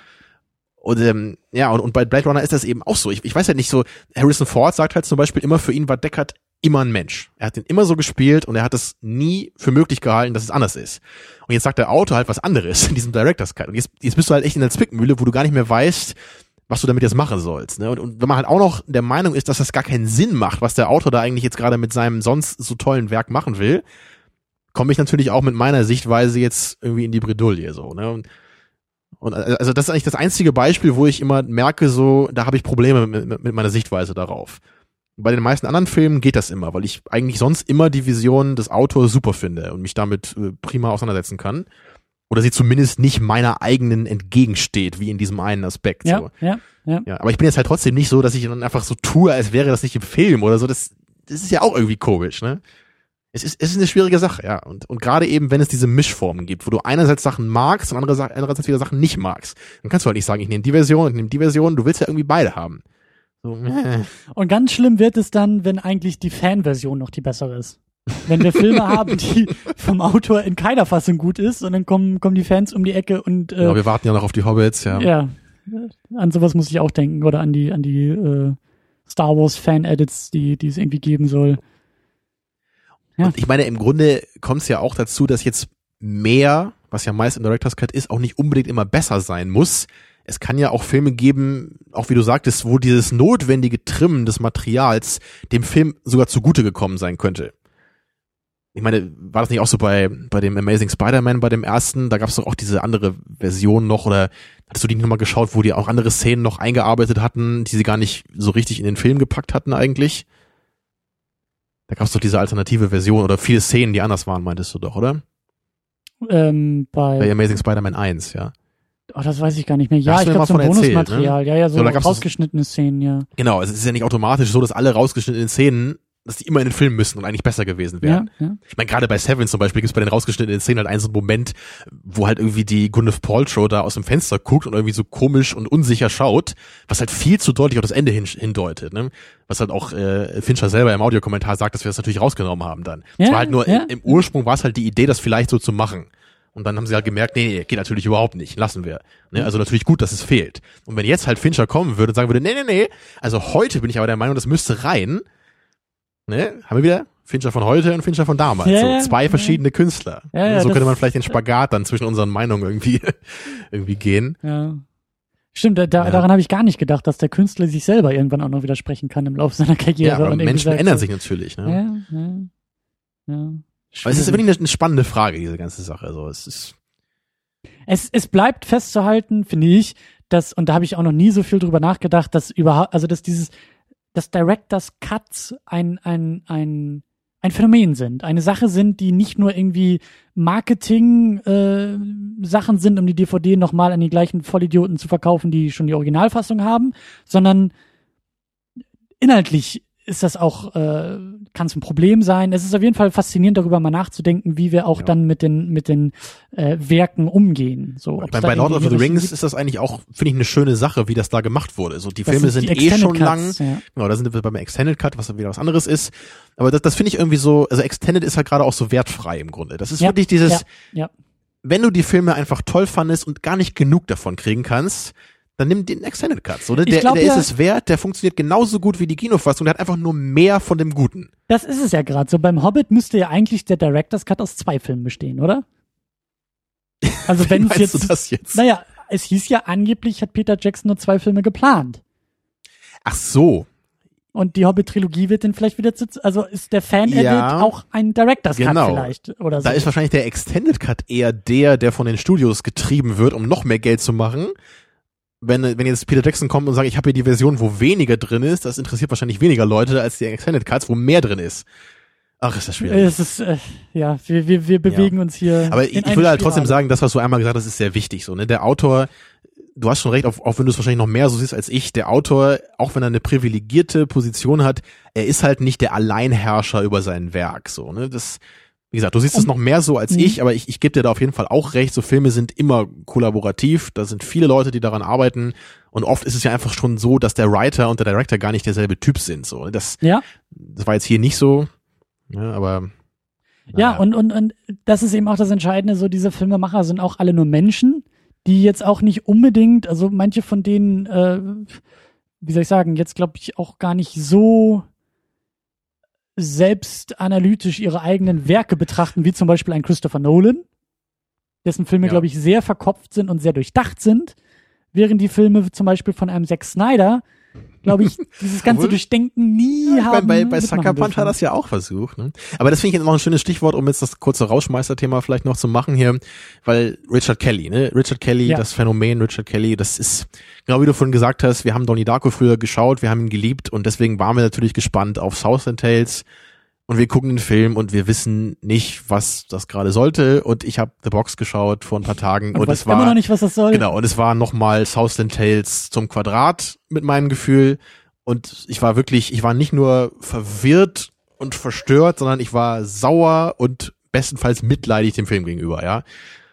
Und äh, wie, wie kann es sein, dass das aus der gleichen Hand des, äh, desselben Typen kommt, so, ne? Also ist das, Ich meine, wir können ja nur hat er sich vermuten. verändert oder hat er mit Donnie Darko alles gemacht, was er machen konnte, wollte danach mehr, konnte es aber nicht? Was war es? Was war der Grund? So, ich, ich weiß es nicht. Ne? Und äh, vor allem gibt gibt's sowas noch äh, woanders. Ne? Du hast vorhin schon mal Shyamalan angesprochen. Ja, der schwirrt die ganze Der, Zeit in meinem Kopf rum. der, der geht irgendwie in eine ähnliche Richtung. Ne? Da haben wir eben Sixth Sense, den halt fast alle gut finden. Wir haben Unbreakable, den viele zumindest noch ganz gut finden. Ich fand den halt auch im, Kont also im, im Vergleich mit den anderen Werken, die ich noch kenne, von ihm auf jeden Fall äh, besser. Da hatte ich, da ja. hatte ich noch Hoffnung. Da dachte ich, okay. Ich meine, richtig toll fand ich den jetzt nicht, aber ich fand den schon okay. So, also Mhm. war jetzt kein Daumen runter. Und ich habe halt noch mal Science gesehen. Also den, den kannst du glaube ich auch noch mehr mit anfangen als ich. Aber also den, den finde ich halt wirklich furchtbar. Also der geht auch so in die Richtung des House of Tales für mich. So sehr, sehr pretentious. Ja, funktioniert gar nicht, was da gemacht werden soll für mich. Ich glaube, ich, Und also The Happening habe ich halt noch nicht geschaut und ich muss auch nicht After Earth gucken, um zu wissen, dass das ein Drecksfilm ist, glaube ich. Kann ich mal ganz arrogant sagen jetzt. Ähm, naja. Ähm, glaube, also wir können ja wirklich nur vermuten. Und wir sind hier irgendwelche zwei Torfnasen in Kiel, die keine Ahnung haben, wie man Filme macht. Das muss man irgendwie auch, äh, die, die Amerikaner sagen immer äh, Grain of Salt. Ja, also eine Portion Mhm. Salz benutzen und äh, das bedenken. Also Kelly und Shyamalan vereint in meinen Augen, mir fehlt jetzt auch das passende Wort, aber eine gewisse Sprache, eine gewisse Filmsprache, nämlich dieses, dieses mysteriöse, stimmungsgeladene, manchmal Es ist- schwer in Worte zu Genau, es, fassende ist- es, ist, Filme irgendwie- es machen. ist sehr obskur, aber es Ja. ist gleichzeitig irgendwie auch stimmungsvoll in gewisser Weise. Und ich glaube, jeder Regisseur hat diese, diese Sprache, die er benutzt, diese Bildsprache oder diese Filmsprache, um das einfach mal so zu nennen. Vielleicht könnte man deswegen- sagen, jeder gute Regisseur hat Nee, sowas. nee, ich, also, ich, ich, ich glaube auch den nicht so guten. Ich glaube Ah, schon, dass, also ich glaube, nee, das- ja, das- meine, was, was ich meinte ist, es gibt halt viele Regisseure, die erkennst du halt sofort. Also wenn du einen Carpenter-Film guckst, das merkst du halt sofort. Am Soundtrack, ja, an den, an den Schauspielern natürlich auch, an, an den Themen, sowas. Aber es gibt halt andere Regisseure, die machen halt mehr Auftragsarbeiten, die, die machen halt eher Ja gut, aber das kann so, ja auch daran liegen, das bedeutet, das, das kann ne? ja auch daran liegen, dass man die vielleicht nicht machen lässt. Meine Theorie ist, jeder, genauso wie jeder, jeder Autor, jeder, jeder Mensch, der Text schreibt, hat auf dem Papier eine Stimme, hat eine gewisse Art und Weise zu schreiben, zu formulieren, zu denken. Okay, und manche Und- halt mehr als wir. Genau, mehr als jeder, andere, jeder ja. Gitarrespieler hat so seine Art zu spielen, jeder Musiker hat so seine Art zu musizieren. Und ich glaube, das ist bei Filmemachern ähnlich. Und ich glaube, dass eben manche dieser Filmsprachen sich sehr universell entfalten lassen. Zum Beispiel Spielberg, der, glaube ich, seine Filmsprache auf fast jedes Thema, auf, auf fast jedes Genre gut übertragen kann. Und andere Filmsprachen oder, oder Skills der Filmemacher sich nicht so leicht übertragen lassen. Und da sehe ich halt irgendwie Kelly und da sehe ich auch Shyamalan. Dass halt Kelly Donnie Darko so gut machen konnte, weil da alles zusammenkommt. Aber wenn der jetzt anfängt, meine Theorie jetzt, sehr steile These. Richard Kelly kann keine romantischen Komödien machen. Richard Kelly kann keine Science-Fiction-Filme machen. Richard Kelly kann keine, keine Familien, ja gut, kann er vielleicht schon hier bei Donnie Darko, aber all diese, diese, vielleicht diese, diese, diese Detail, diese Aspekte, die auch in seinem Film drinstecken, da kann er kein, eins, kein, kein Film draus machen, der das ausbreitet, der nur ein Horrorfilm wäre, der nur ein Mystery-Film wäre. Das ist meine Ja, These. ich würde das auch so sagen. Und dann- Natürlich dann- kann man das nicht irgendwie mit Hammer und Stein äh, festhalten, so. Und dann Hammer und Meißel meine ich. äh, Und dann hast du aber das Problem als Filmemacher, so, was machst du nach deinem ersten Film? Machst du das nochmal? Das haben auch viele Musiker. So, ist das zweite Album, ist es das erste Album nochmal? Ich denke an Linkin Park, so, die zweimal das gleiche Album gemacht haben. Ähm, oder gehst du, entwickelst du dich weiter oder versuchst du dich anderen, also versuchst du dich irgendwie weiterzuentwickeln oder hast du andere Fähigkeiten, die du, die du anwenden kannst? Und da äh, trennt sich, glaube ich, schon oft die Spreu vom Weizen. So, diejenigen, die halt mehr als nur einen guten Film machen können, ähm, Es ist, es ist halt auch schwierig. Man kann sich halt meiner Meinung nach auch gut selbst wiederholen, wenn man weiß, wie man es macht. Also mein Carpenter muss halt auch nicht immer sein eigenes Medium neu erfinden, aber er kann halt schon vielseitige Themen verfilmen, so ist es nicht ich höre zum Beispiel auch ganz gerne Rammstein, ja, wenn wir bei Musik sind. Die machen halt bestimmt nicht das innovativste Album, wenn die das nächste Album machen. Das ist halt, die haben halt deren Nische gefunden, das magst du oder du magst es nicht, aber ich will halt auch nicht, dass die was anderes machen. Ich will nicht, dass die plötzlich irgendwie versuchen, irgendwie Minimal Music zu machen oder was auch immer, ja. Ja, aber das ist halt auch ja, das wieder, ist, das ist zum Beispiel Schamalan. Ich glaube, sein, sein äh, Genre oder du bist gerade bei Rammstein so, wenn der jetzt, der hat ja mehrere Filme gemacht und ich glaube, dass sich das, was der tut, einfach nicht nochmal ja, wiederholen ja. lässt. Wenn Rammstein irgendwie 20 Alben machen können und die Fans sagen, jo, klappt, oder wer auch immer sagt, mhm. jo, klappt, dann klappt es. Aber bei Schamalan klappt es eben nicht, weil irgendwann die Luft raus ist. So. Und da, da gibt's auch genug Bands und Musiker, die halt nicht über zwei Alben hinauskommen, weil du sagst, das erste war gut, das zweite Eben, war ja. scheiße und dann war's das mit denen. Natürlich gehört es, glaube ich, immer irgendwie dazu, dass man sich in gewisser Weise selbst neu erfindet. Das muss aber natürlich auch nicht immer in der gleichen Weise sein. Es muss auch nicht gleich radikal sein. Das ist weder bei Musik noch bei Filmen. Ne? Man kann Oder sich ein bisschen weiterentwickeln, man kann ein bisschen anders werden, so dass das geht schon. Man darf halt nicht sich reproduzieren, ne? das das darf halt nicht sein. Das darf halt keine Band machen. Es, aber es muss halt auch nicht mal gleich was völlig anderes sein, meinte ich nur. Ne? Man, man muss da irgendwie den Mittelweg finden. Ja, und das meine ich halt bei Filmen machen, dass du halt sozusagen dein dein dein Vokabular einfach auf ein anderes Thema überträgst. So ein, ein, mhm. ein Nolan, der irgendwie Inception gemacht hat, der Dark Knight gemacht hat und der Interstellar gemacht hat, bei denen ich sagen würde, es sind drei sehr unterschiedliche Filme, die aber diese Sprache, dieses das, genau das Vokabular es, ne? vereint, was sich aber einfach nur in andere Kontexte Das, das ist auch das Interessante lässt. eigentlich. Ne? Ich glaube, manche, man, man ist wahrscheinlich auch an manchen Sprachen eines Regisseurs mehr interessiert als als an dessen Inhalten vielleicht oder so. Oder man, das ist halt das Ding bei mir zum Beispiel, ich will eigentlich gar nicht noch einen neuen Tarantino-Western sehen. Mhm. Ich habe den halben Inglourious Bastards Western gehabt, ich habe den ganzen Django Western gehabt, wo ich auch schon Probleme hatte, weil ich dachte, hey, mach mhm. doch mal was anderes eigentlich, mhm. das kannst du doch bestimmt auch. Und jetzt kommt noch mal Western, kann halt trotzdem gut werden, aber ich habe irgendwie Probleme, da jetzt auf ein riesiges Meisterwerk zu hoffen, wie das jetzt irgendwie in Glorious Bastards war, weil das halt das war halt was ganz anderes als vorher. Kill Bill war auch was ganz anderes. Ne? Reservoir Dogs, Pulp Fiction, Jackie Brown geht noch eher in eine Richtung, aber danach fand ich, hat sich Tarantino da schon sehr neu entworfen, aber trotzdem seine Sprache dabei äh, beibehalten. Vielleicht mit anderen Akzenten, mit anderen Themen, aber das, das war eigentlich immer das, was ich sehr beeindruckend finde. So die Essenz ist irgendwie immer noch die gleiche. Man erkennt, was es ist. Man erkennt, wer es gemacht hat. Es ist nur im neuen Gewand. Es ist genauso frisch wie früher, ne, weil es eben neu verpackt ist, aber die gleichen Qualitäten sind noch transferiert. Und dieses Gefühl hatte ich eben bei Django nicht mehr. So, da hatte ich nur noch das Gefühl, ich sehe zwar genauso, dass das Tarantino ist, aber da hatte ich eher das Gefühl, dass er sich ein bisschen reproduziert vielleicht sogar ein bisschen das macht, was man von ihm erwartet, so was er da gerade bei ihm will ich das irgendwie nicht sehen. Da will ich eher, dass er mich neu überzeugt, dass er mich verwirrt, so, ne, dass er wie ich schon immer sage, er soll einen Science-Fiction-Film machen. Ich ja, traue ihm das ja, zu. Ich ja. glaube nämlich, dass er wirklich, er hat eine Sprache eines Films, die, die sich so universell im Grunde auf alle Genres anwenden lässt, dass ich wirklich das sehen will, dass er das bei extremen Sachen probiert. Und ich glaube auch, ähm, dass man eben auch nicht vergessen darf, dass Hollywood auch ein System ist und dass wir auch viel zu wenig von diesem System wissen. Auch einfach hinter den Kulissen ganz viel passiert. So wer weiß, vielleicht, vielleicht hat Richard Kelly auch einfach ein sehr gutes Team bei Donnie Darko gehabt, was er bei seinen anderen Filmen nicht mehr hatte. Seine, mhm. seine ähm, ähm, seine Editoren, die die Filme geschnitten haben, seine, äh, ähm, weiß ich nicht, Hilfen am Set, seine Kameramänner oder Kamerafrauen, seine, all, all, was du ja auch gesagt hast, so vorhin in der Diskussion. Film ist ja auch kollaborativ. Es ist ja eben nicht nur eine Person, die den Film sich erdenkt und dann in die Welt bringt. Schauspieler sind wichtig. Und dass da vielleicht auch irgendwie diese Kollaboration, die da irgendwie passiert ist bei Donnie Darko, dieses Genie, dieses, dieses äh, Lightning in a Bottle, dieses, dieses Einmalige, sich halt einfach nicht reproduzieren ließ. Eben. So. Und da, da wir haben ja schon Boondock Saints, haben wir auch vorhin kurz mal erwähnt wegen ja. Flatter. Das ist ja auch ein tolles Beispiel, ne? weil das eben auch äh, Debüt damals von dem, von dem Regisseur, wer heißt der nochmal? Ja, ich ganz vergessen gerade. Bisschen peinlich hier, dass ich den Regisseur vergessen habe. Naja, hat ja auch nie was mehr, mehr gemacht, bis auf Boondock mhm. Saints 2. Und das war halt genau das Ding. So, das war genau das, was ich nicht von ihm sehen wollte. Ja. Der, er ja. hat so ein tolles Drehbuch selber geschrieben, mit seiner Band die Musik gemacht für Boondock Saints 1, ne, die, den Director-Posten übernommen, so ein innovatives äh, Drehbuch geschrieben und damit so einen tollen Film gemacht. Ja, und dann reproduziert er sich selber. Er hat dann immerhin sein Geld gemacht, was er damals nicht bekommen hat. Aber es war unglaublich enttäuschend dadurch. So, wie heißt er? So, ähm, äh, ja, ich habe aber Ich schäme mich. nachgeguckt. Ich habe das nicht verdient, diesen Film als Lieblingsfilm zu haben. Ähm, das war Ach, Troy Mensch. Duffy. Troy Duffy, Dankeschön, Genau. ja. Ah, shame on me. Naja, aber das, ich meine, wie, wie viel Bock hätte ich auf einen anderen Film von ihm? Ich will nicht Boondock Saints 3 haben, wo wir nochmal das gleiche machen. Ich will einen völlig anderen Film haben.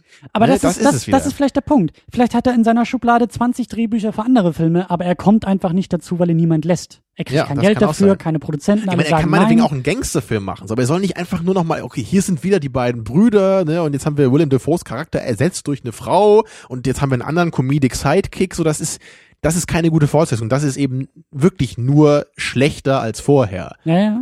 So, ne, das, das ist irgendwie was anderes. Ich, ich, habe gestern Abend zum Beispiel den neuen Song von The Prodigy gehört, die ja gerade äh, bald ein neues Album machen, die es Okay. auch schon seit Jahrzehnten gibt, die ich auch früher besonders sehr gerne gehört habe. Und da war ich zum Beispiel sehr, na, begeistert vielleicht nicht, aber ich war sehr positiv angetan. Ich glaube, der ist auch gestern erst rausgekommen oder vorgestern. Okay. Und das, also das, das klang irgendwie so, wie ich mir das erwartet habe. So, das klang noch so wie früher, aber es klang nicht genau so wie früher. du weißt, was ich meine, ne? Ja, ja. es war, sie, sie machen nicht plötzlich was völlig anderes, aber man erkennt immer noch so die Essenz von damals, was man damals gerne gemocht hat, mit neuem Gewand irgendwie. Das könnte, könnte gut werden, glaube ich. ja. Eine Mammutsitzung mal wieder. Ja, es ist, Aber es ist auch ein schöner Film, also der das hat ist eben verdient. das, Wir das ist eben das, das Genre Mashup, was der Film ist, ist er irgendwie Ja. auch auf, in Themenhinsicht, ne, Ja. und in, in Meta-Hinsicht, so was alles in diesem Film steckt und wofür er steht. Und er ist für mich wirklich, wie ich vorhin schon gesagt habe, er ist für mich halt wirklich so ein Geniestreich.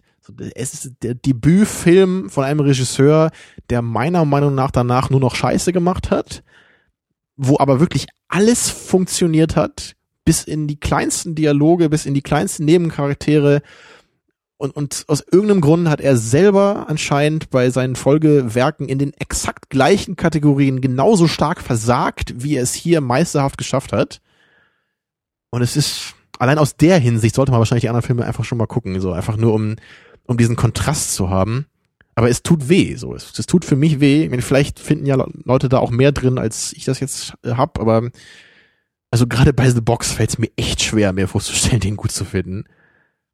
Obwohl halt auch, ich meine, die Idee so, die da irgendwie dem Ganzen zugrunde lag, war schon irgendwie ganz interessant. So ist es ja nicht so, ne? Aber es, die, die Umsetzung löst halt bei mir Schreikrämpfe aus.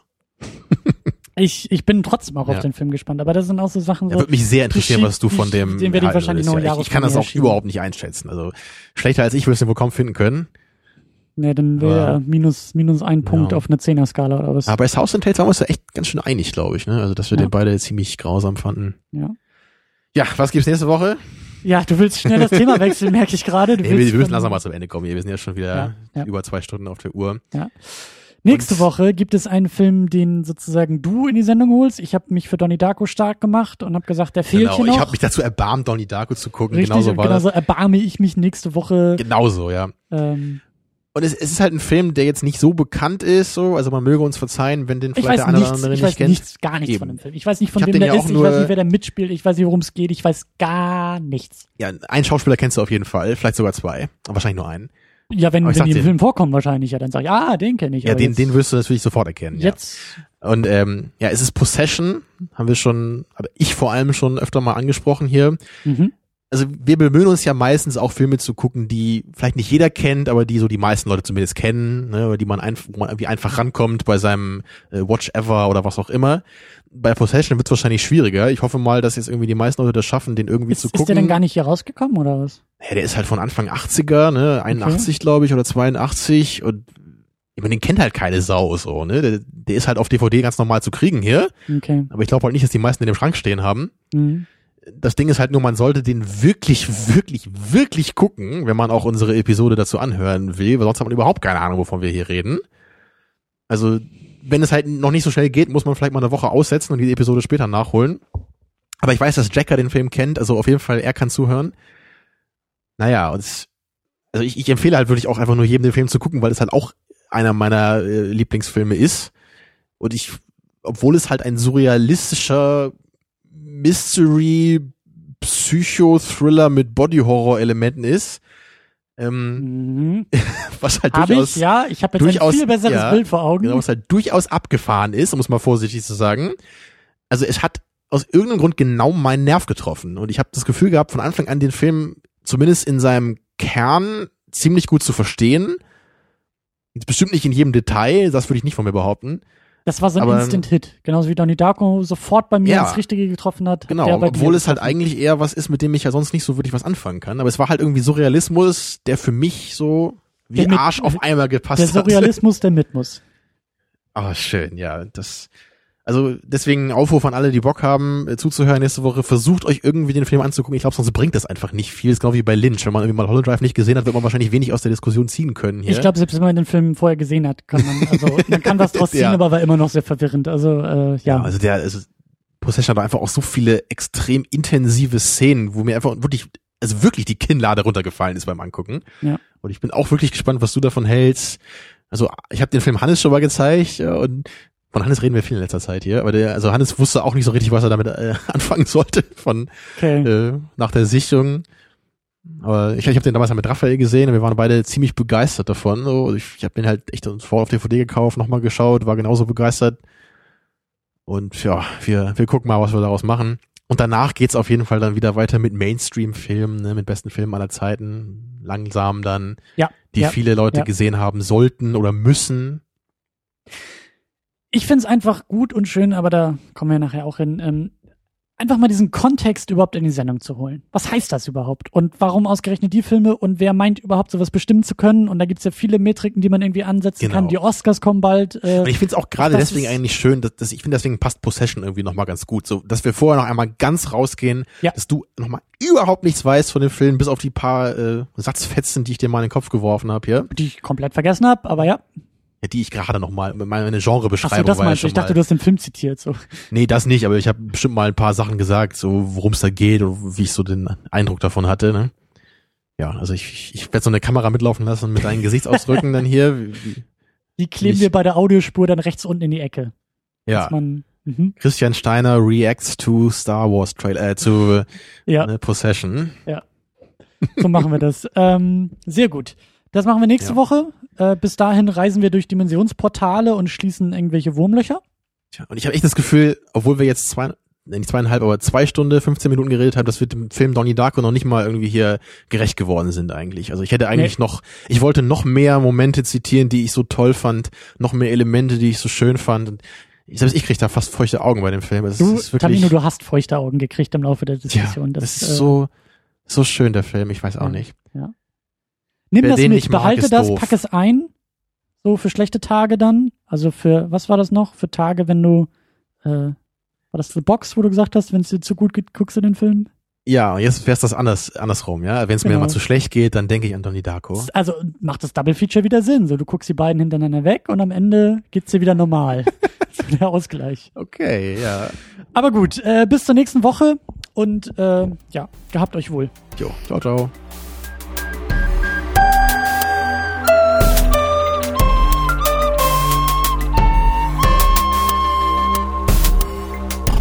Second Unit. Second unit.